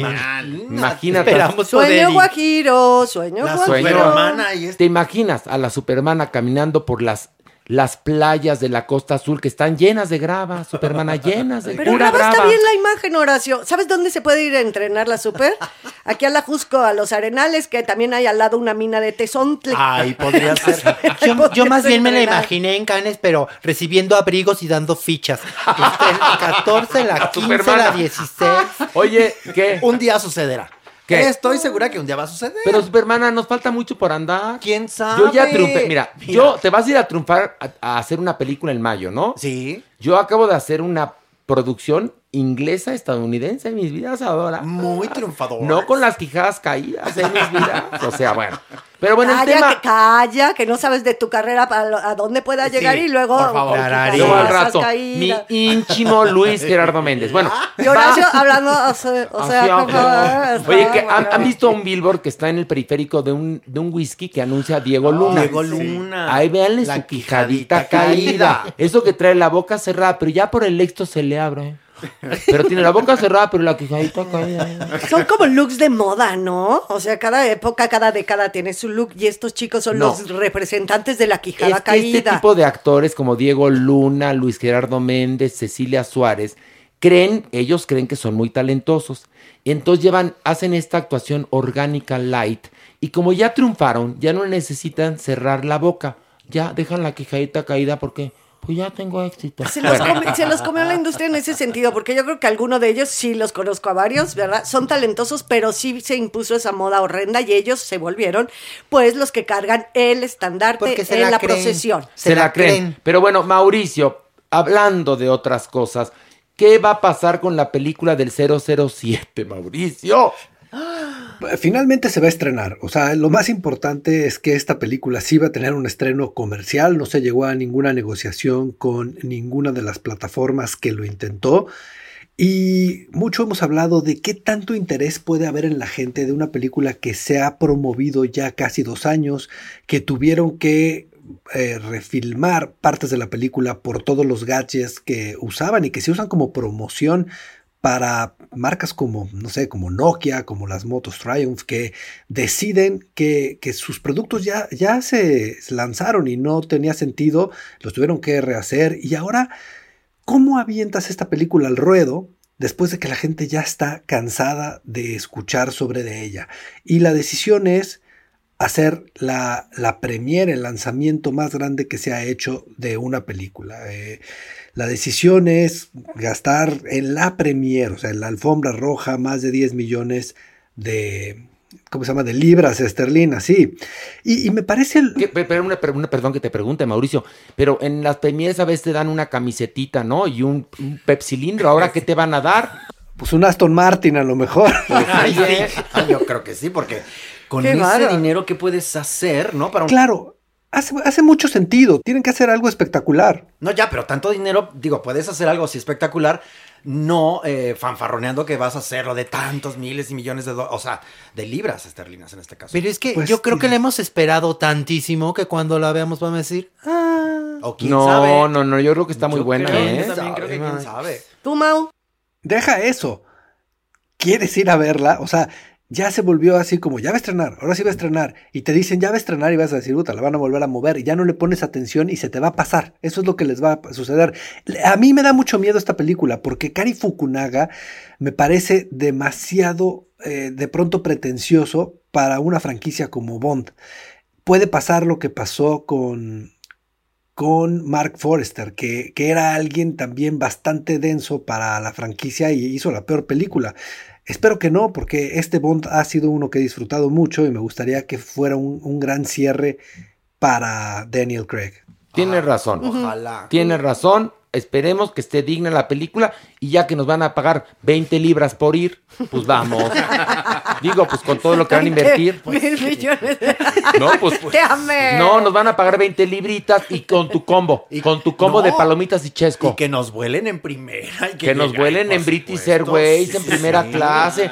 Que más yo ya tengo amistades importantes en Inglaterra que quiero ir a visitar, ¿no? Por supuesto. Bueno, Mauricio, cambiando un poco de tema, tú que sabes todo de este, de la farándula y de las notas internacionales, que ¿cuánto va a costar una primera temporada del Señor de los Anillos para Amazon Prime Video? ¿Cuánto va a costar? Más de 450 millones de dólares es la cifra que se conoce, está arriba de ese, de ese número. Pues eh, quieren hacer lo mismo que pasó con la película, o sea, cuando se hizo la primera cinta eran números que no conocíamos, ahora ya no parece nada cuando estás viendo los costos de una Avengers. Lo que sucede aquí es que, pues no sé si Amazon lo, lo ve tanta gente, ¿sabes? Híjole, porque tú imagínate invertir mm, o sea, creo que es 465 millones de dólares por una temporada, deben de estar más que seguros que va a ser un negociazo, porque si no, si la Maniguis, por ejemplo, no quería producir Pinocho con Fred Roldán, no, no pues- quería arriesgar su dinero, No, ¿sí porque me entiendes? El vestuario me salía 560 pesos y dije que no arriesgaba. Ay, pero sí tiene que ser todo un éxito. Están apostando por ello y yo creo que sí lo va a hacer. Y yo creo que además ahí están trabajando con el gobierno de Nueva Zelanda y el gobierno de estar soltando lana, porque yo no veo otra manera. Si, si por ejemplo, las telenovelas de Juan Osorio le, le entran los estados, ¿no? Pues son las, que, las de Hacienda temática, Horacio. ¿Te acuerdas que las analizábamos mucho? Hay que meter de repente alguna telenovela. Ah, no, ya, tenemos la de Luismi. Pues esa es telenovela. Telenovela No es pura. serie, es telenovela. El tono. Pero ya actoral. con esa lana, bueno. Y eh, a ver, Alejandro Broff, que es el vocero de la realeza y también de la rareza. a ver, ¿qué pasó con el, el- el- la sintonía del funeral del príncipe Felipe? Bueno, pues la BBC dio a conocer los números de eh, pues la cantidad de gente que vio en directo eh, los funerales del, del duque Felipe de Edimburgo. 14 millones A ver, de ¿era personas. duque o príncipe? Que las dos cosas. Ah. príncipe Ah. consorte y en su título nobiliario estaba el que le No, confirió. pero fue príncipe Bueno. sin suerte. Oye, Le bueno, la reina. bueno, mucha suerte, No, sí, mucha, mucha lana. suerte. mucha. Ay, espérame, mucha suerte. Tenerte que echar a Chabela, que friega. Bueno, y- y, ve los hijos cómo Pero- le salieron. Y salir a pasear a Buckingham o a Windsor. pues, Ay, pero, que, pero con el, pero, pero- pero- pero sin haber verdaderamente tenido Mira, sabroso orgasmo. ¿Sabes dónde fue que no tuvo tanta suerte? El ser consorte, yo creo ahí, como esa sombra para una masculinidad en su en la época que le tocó Y vivir. que era él, eh. Claro, creo que ahí sí vivir a la sombra siempre de la reina, eso no ha de haber sido nada Pero- fácil. Que se la pasó bien y que tenía todas sus diversiones, Sí. sus caballos, sus hijos, sí, pero con su masculinidad, pues que son masculinidades pasadas, sí ha de haber sufrido mucho. Bueno, Algo pero el asunto es que, El asunto es que eh, 14 millones de británicos habrían visto en directo esta transmisión, según los números de la BBC, el ITV y Sky, que es importante, que supera la audiencia que tuvo también en el Reino Unido la entrevista de Oprah en más de millón y medio de personas. Pero por cómo la comparación, evidentemente el otro es un personaje totalmente histórico, mundial, global, y la otra es una mm, Una pinche entrevista, Claro. chismolera. Pero bueno, Perdón que desde lo diga. luego, ahí los eh, monárquicos tratan de defender justamente la figura y toda la atención que tiene un acontecimiento de esto, como si los británicos estuvieran más del lado de la Casa Real, de los Windsor, que de las, pues, eh, ruptura que hay de este lado del mundo. De en los las figuras- desertores, de los desertores. No, pero, Pero hay- ahí tiene un punto, perdón, nada más que te interrumpa, Maniwis, Alejandro. Eh, el rating de, de la entrevista de, de, de Oprah a Meghan y a Harry no bajó en lo más mínimo la popularidad de la Casa Real Británica. Y ahora, al escuchar estos números de rating, pues quiere decir que la gente sigue adorando a la Casa Real. Sí, Maywis, pero yo creo que también es ¿Qué? causa de lo que estamos viviendo, de ¿Qué? la pandemia. ¿Por porque, qué? porque muchos ingleses, cuando este tipo de situaciones salen a la calle y los despiden así, ay, en presencial, ¿no? Mucha gente no pudo salir y lo vio por televisión. No, pero de todas también. maneras, Maniwis, la gente salió, le pidieron, no eh, se presenten a dejar flores, no busquen el cortejo porque no lo va a ver y la gente La estuvo gente en fue. Windsor, la gente llevó flores a Salió. Buckingham. Ahí está todavía este como fervor que hay por la figura. No deja de ser un imán para el turismo, un imán para la cultura, la figura de la monarquía. Reitero, las monarquías deben de desaparecer. ¿Por qué No momento yo como Totalmente princesa de acuerdo. extraterrestre trans digo que no, deben de seguir? ¿No vieron la foto que circuló en internet? Yo dejando las flores ahí en Buckingham. ¿No la vieron? Preciosa.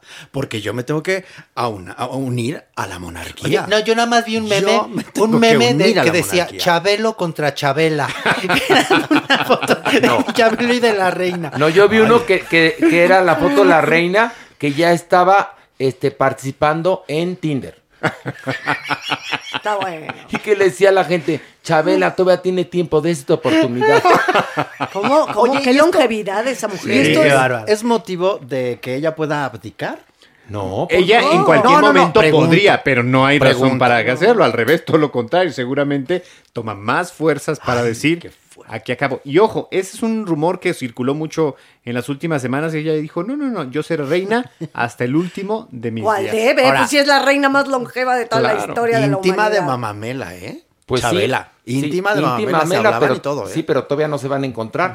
Porque sabe? Chabela, Chabela está longeva. Y Sí. este, ¿y tú crees que va a abdicar? Por supuesto, después de lo que ha vivido. Es ¿cómo más, crees? ahorita se va a empoderar más, fíjate. Y bueno, Mauricio, Mauricio, Mauricio. Yo sé que los temas reales te van en madres, pero tienes algo que decir al No, respecto. no, no, no, jamás. ¿Cómo crees? Ay, pero ¿por qué lo dices? ¿O en qué te vas? Mauricio, la verdad, di la verdad. ¿Te interesó esta Bueno. nota? Te valió madres, no te hagas. Pero pa- para eso está Alejandro, y por eso lo quiero tanto. Porque él se encarga de hablar de estas cosas mientras yo juego golf en mi teléfono. ¡Qué cínico! ¿Sabes quién nos aplica esa? Mi pato Borghetti. Ah, sí. En Venga la Alegría, él se echa unos torneos.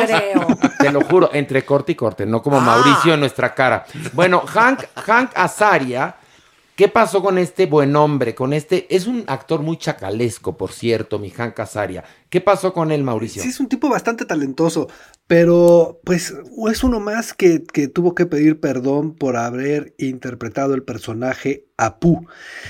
Y bueno, eh, ha- han sido años con este proceso y ahora ya pido una disculpa por, por haberlo hecho y pues seguimos en esta cacería que, que parece que no tiene límites. Pero a ver, pero él tuvo que, que ya lo bien, venía diciendo, yo me acuerdo cuando yo estaba en Dispara, Margot Dispara, que decían, este, pues los compañeros que ya era muy exagerado que el pobre de Hank Azaria tuviera que disculparse por haber hecho la voz de Apu o Apu o como le quieran decir. Y ahora resulta que tuvo que casi que besarle los pies a cualquiera que se hubiera ofendido y que él verdaderamente que y vivir casa por casa donde viviera Ay, cualquier familia procedente de la India, De la decirles India. perdón por haber hecho esa voz. Ya está así la corrección política. Bueno, no, la semana pasada les mandé una nota de que los animalistas quieren prohibir las galletas de, De animalitos. animalitos. No, eso ya son- Sí, es una mamada. Ay, mira la Ay, ay, perdón, Me pero es salió que como del Chavo del Ocho, finísimo. Oye, ese. respeto, respeto a la tiara que traigo aquí puesta, por favor. Perdón.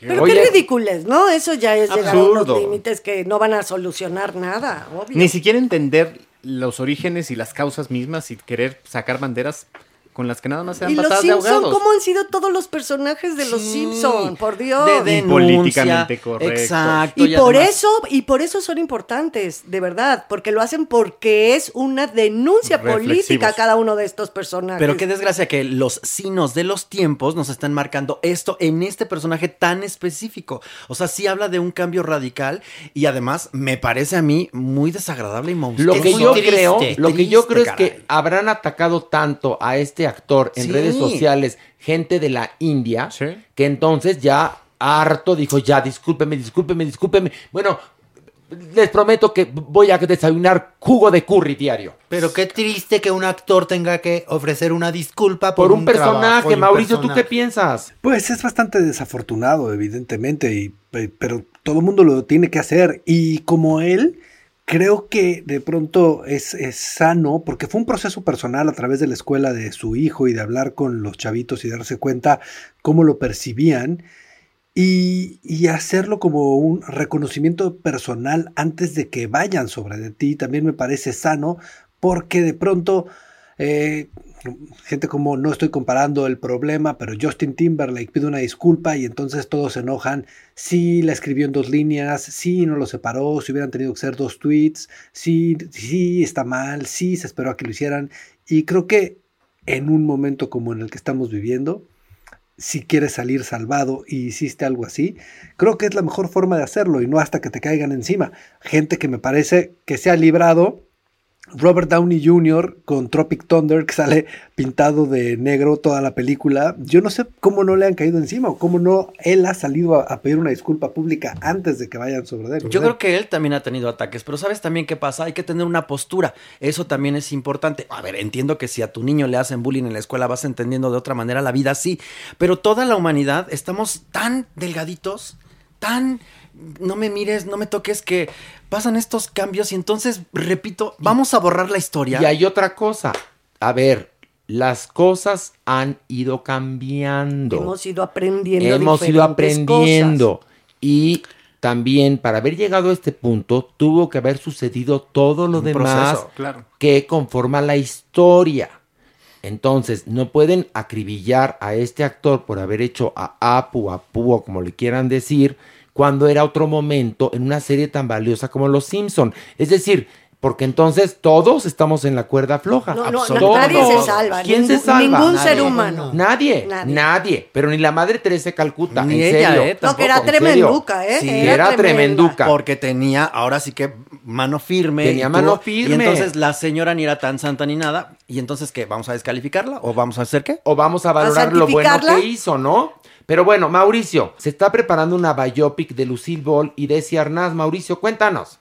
Así es, la película se va a llamar Being the Ricardos y será protagonizada con Nicole Kidman y Javier Bardem. Lo interesante de aquí es que está escrita por Aaron Sorkin, que si bien está muy nominado este año por su película de Chicago, que no se lo merece, pero no había otras películas, este, creo que puede ser un mejor trabajo porque es un tipo que entiende muy bien también el mundo de la creación y de la televisión. Yo no veo a Nicole Kidman en ese personaje, ni en drogas, perdonando. Si Lucy algo tenía es que era expresiva, comediante. Imagínate con la cara ya que tiene totalmente paralizada, aunque la ha podido mover más en los últimos años, mi pobre Nicole Kidman, no la veo en el personaje de, eh, de, de Lucy. O sea, Mira, definitivo mi, no. Mi Nicole Kidman porque tiene cara preciosa o tuvo cara preciosa. Pero ella podría ser con un prostético la, la biopic de Vitola.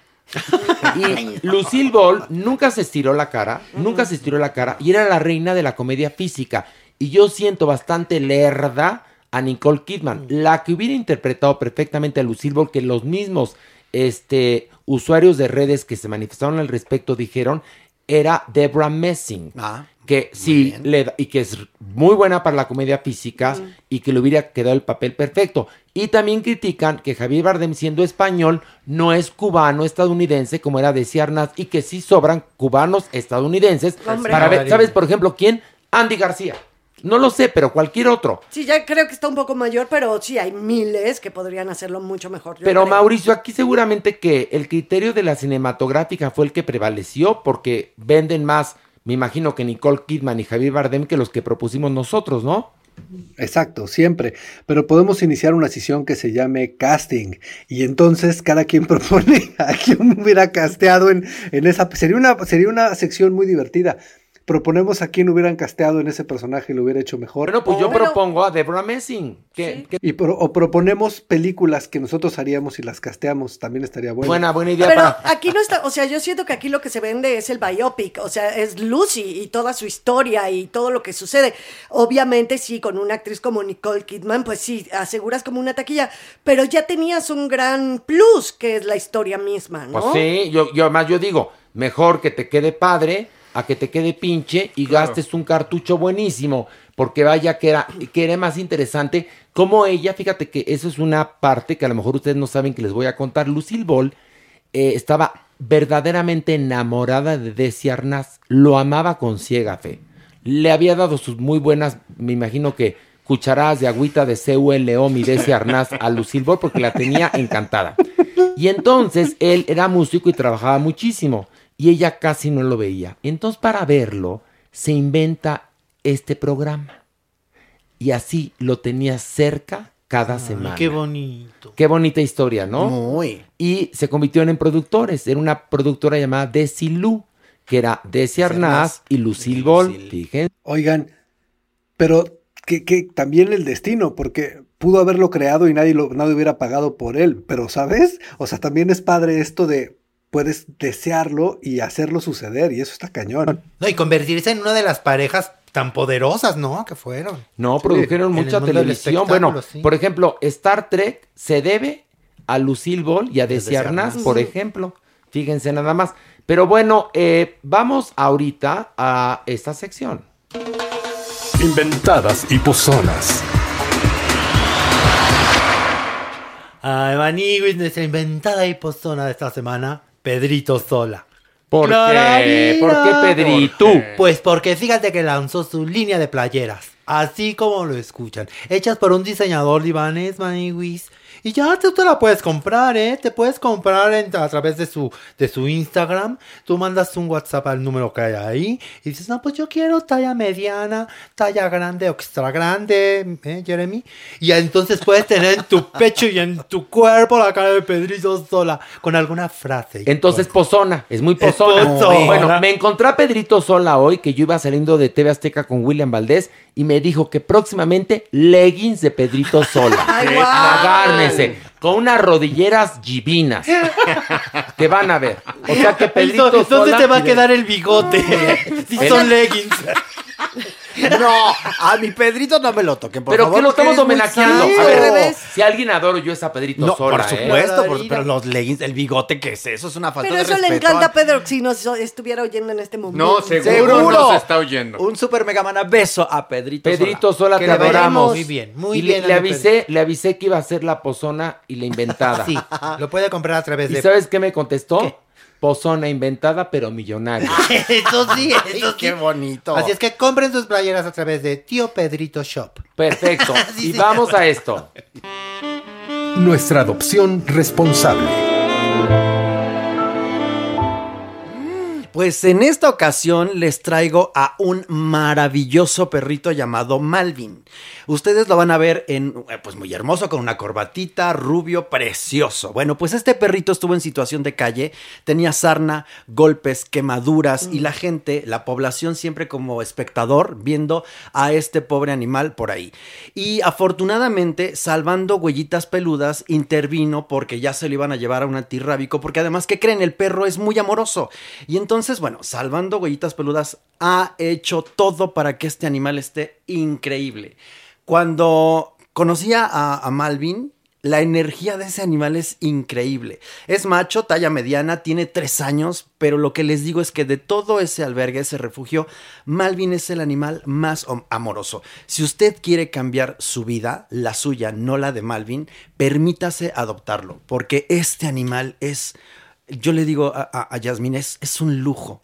Es increíble, es amoroso, es tierno, es agradecido. Porque si ustedes pudieran ver a Malvin cuando estuvo en situación de calle, no darían crédito. y hoy por hoy es un guapazo Malvin. Apoyo siempre tu moción. Yo voy a cumplir un año de haber adoptado a mis hijos, que son la luz de mis ojos, son la alegría de todo. O sea, ellos son unos gatos que llegaron a mi vida durante la pandemia, los adopté y me cambiaron. O sea, no lo estoy diciendo de, de dientes para afuera, señores. O sea, me han cambiado la vida, me hacen compañía, el día, el día alegre, cuidarlos, tener, o sea, de verdad, des- dense la oportunidad de tener una adopción responsable. Pero dense la oportunidad siempre y cuando tengan conciencia de esa responsabilidad. Porque es una vida, no son juguetes. Ni los perritos, ni los gatitos, ni ningún animal es un juguete. Oye, y un matiz, recuerden que los animales no se pueden comunicar verbalmente como nosotros. Entonces, ¿con qué, eh, a qué quiero llegar con esto? Hay que tener mucha paciencia para tener a un animal. Hay que enseñarle muchas cosas de forma inteligente y la humanidad lo puede hacer. Así es que si ustedes quieren de verdad tener a un lujo en casa, por favor, Malvin es una gran opción. Mi mamá Niwis, yo si- siempre hay mucha gente que, que yo conozco que se queja de, ay, no, no, no, no, no, es que se hacen por todos lados. Pues enséñale. No, es que ya le intenté. Mira, llevo como dos meses y no aprende.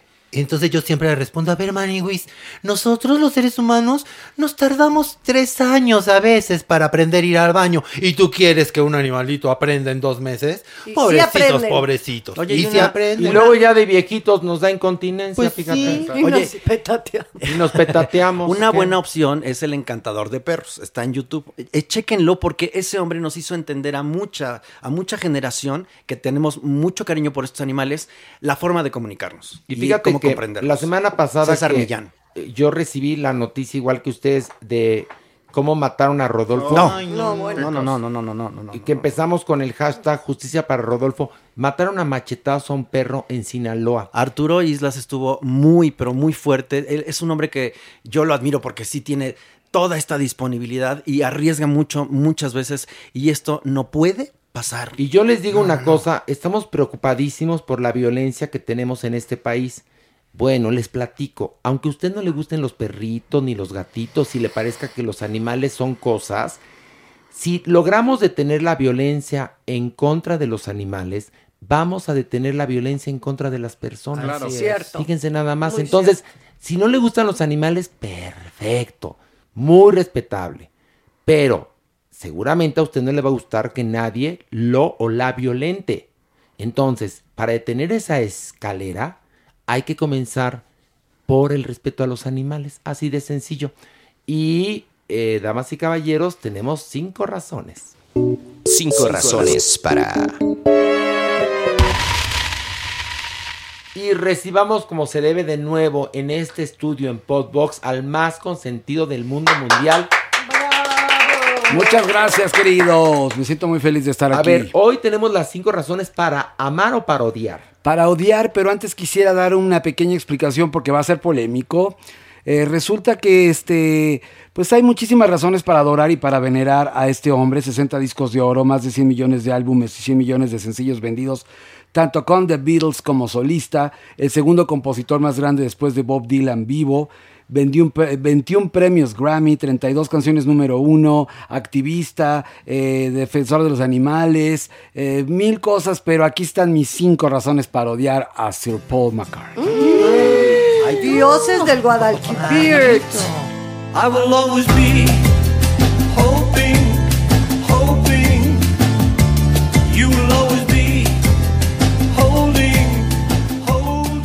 Bueno, pues ni modo, Mario tiene su, su- su opinión y muy respetable. Y si después la gente lo anda madreando en la calle, pues ni modo.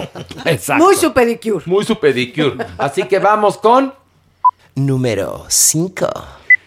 Los discos de música clásica como el Oratorio de Liverpool de 1991 con orquesta filarmónica, coros y cantantes de ópera son simples, demasiado largos, pretenciosos y monótonos. Y todavía hizo otro, en 1999 lanzó Working Classical que pasó sin pena ni gloria. Sin duda los rockeros que llevan la música a lo clásico fracasan.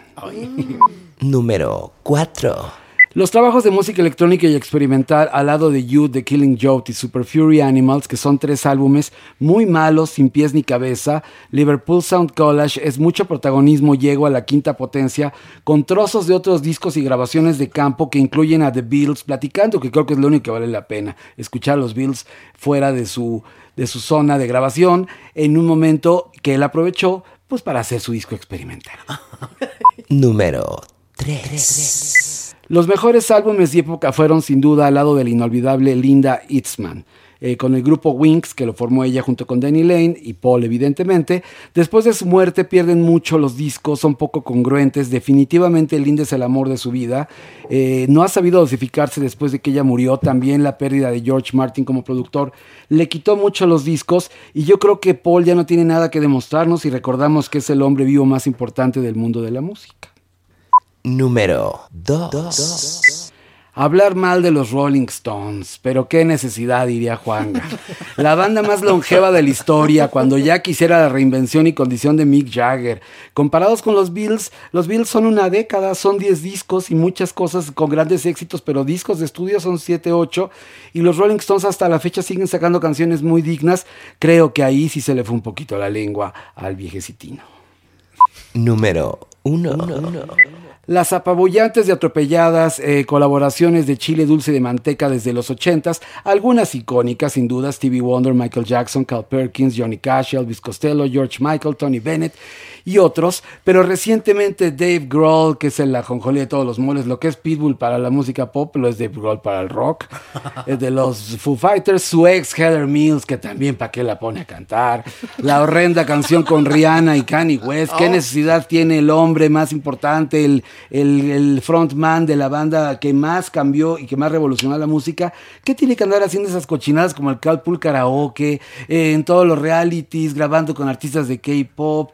Híjole, de verdad eh, creo que solamente podría esperarme a oír el disco que aquí lo vamos a reseñar la semana que entra, el McCartney Tree, que tiene nuevas versiones en las cuales se asoció con Beck y otros grandes músicos, pero mientras llega eso, señora, ya sientes. ¡Qué bonito! ¡Qué bárbaro, Magis!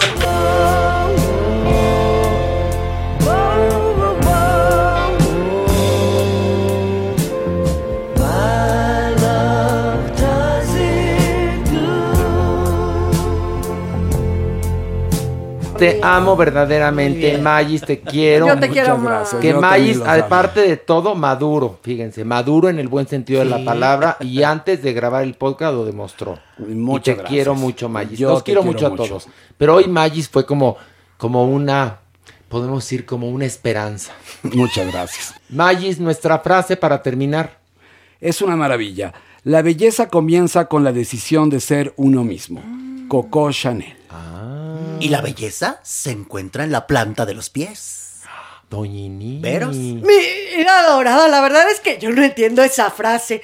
Yo nunca tuve que decidir ser misma yo. Ser misma yo lo dije bien porque yo nací bonita, mi vida dorada. Manina. Oiga, Dime. usted y yo, la verdad, la verdad, acá entre nos, mi vida preciosísima. Usted y yo sí nacimos bonitas. Medio pendejas, pero bonitas, mi vida. Y con esto, Mauricio Valle, gracias. Gracias a ustedes, descansen. Magis, gracias. Gracias a ti, Horacito. y a todos. Supermana. Maniwis. Gracias, Maniwi. Hoy estuviste muy callado en ese último segmento, ¿eh? Ay, pues que me dan vergüenza ver si lo hago ñiñini. ¿Cómo te atreves? ¿Cómo te atreves? Porque es muy majadera. Te voy a dar un cachetadón para que veas lo que es bueno. Ay, sí, Bueno, ya déselo. A ver, gente. ¡Ay! ¡Órale! Ay, Dale. no que era fantasma, pensé que no me iba a dar. Fantasma, pero no pendeja. No, no es cierto. Verito, Verito, te queremos. Pilarica, gracias al doctor Gracias a Jeremy ustedes, y gracias. Alejandro Brock. Este fue el episodio número 11. Para los que andaban quejándose que muy cortito el pasado, pues ahora largo como les gusta, señores. Hasta la próxima. Adiós. Chao, chao.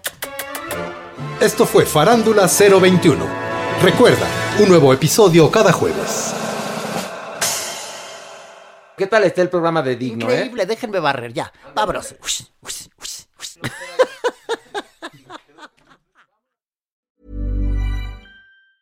If you thought the only way to get a more defined jawline with natural looking results was through surgery, think again. Juvederm Volux XC is a non surgical injectable gel filler that improves moderate to severe loss of jawline definition and can help you achieve natural looking results with little downtime. Even better, this improved definition lasts up to one year with optimal treatment. No maintenance required. Improve jawline definition for a smooth, sculpted look with Juvederm Volux XC. For important safety information and to find a licensed specialist, visit juvederm.com. That's J U V E D E R M.com. Not for people with severe allergic reactions, allergies to lidocaine, or the proteins used in Juvederm. Common side effects include injection site redness, swelling, pain, tenderness, firmness, lumps, bumps, bruising, discoloration, or itching. There's a risk of unintentional injection into a blood vessel, which can cause vision abnormalities, blindness, stroke, temporary scabs, or scarring. Talk to a licensed specialist to find out if it's right for you. Hi, this is Paige from Giggly Squad, and I want to talk to you about Splash Refresher and my water intake. Okay, so you guys obviously know that I'm a hydrated girly, but sometimes when you drink that much water, it starts to just taste bland, and you're just like, I need something to spice it up. That's why I love Splash Refresher. It has zero sugar, zero calories, and it's a splash of sweetness. And they come in five different flavors. They're so good. Wild berry, acai grape, pineapple mango, lemon, and mandarin orange. My favorite is the wild berry because I just I just love a berry. So if you're like me and you're drinking water all day, then try Splash Refresher. It's going to absolutely change your water game and it's good for you. Hey, folks, I'm Mark Marin from the WTF Podcast, and this episode is brought to you by Kleenex Ultra Soft Tissues, your ally to help tackle your allergy symptoms this season. I love the change of seasons, but nobody loves pollen and all those other things floating in the air that make you sneeze during this nice weather. Kleenex Ultra Soft Tissues are hypoallergenic and allergist approved, so fight back against watery eyes and runny noses without worrying about irritating your skin. For this allergy season, grab Kleenex and face allergies head on.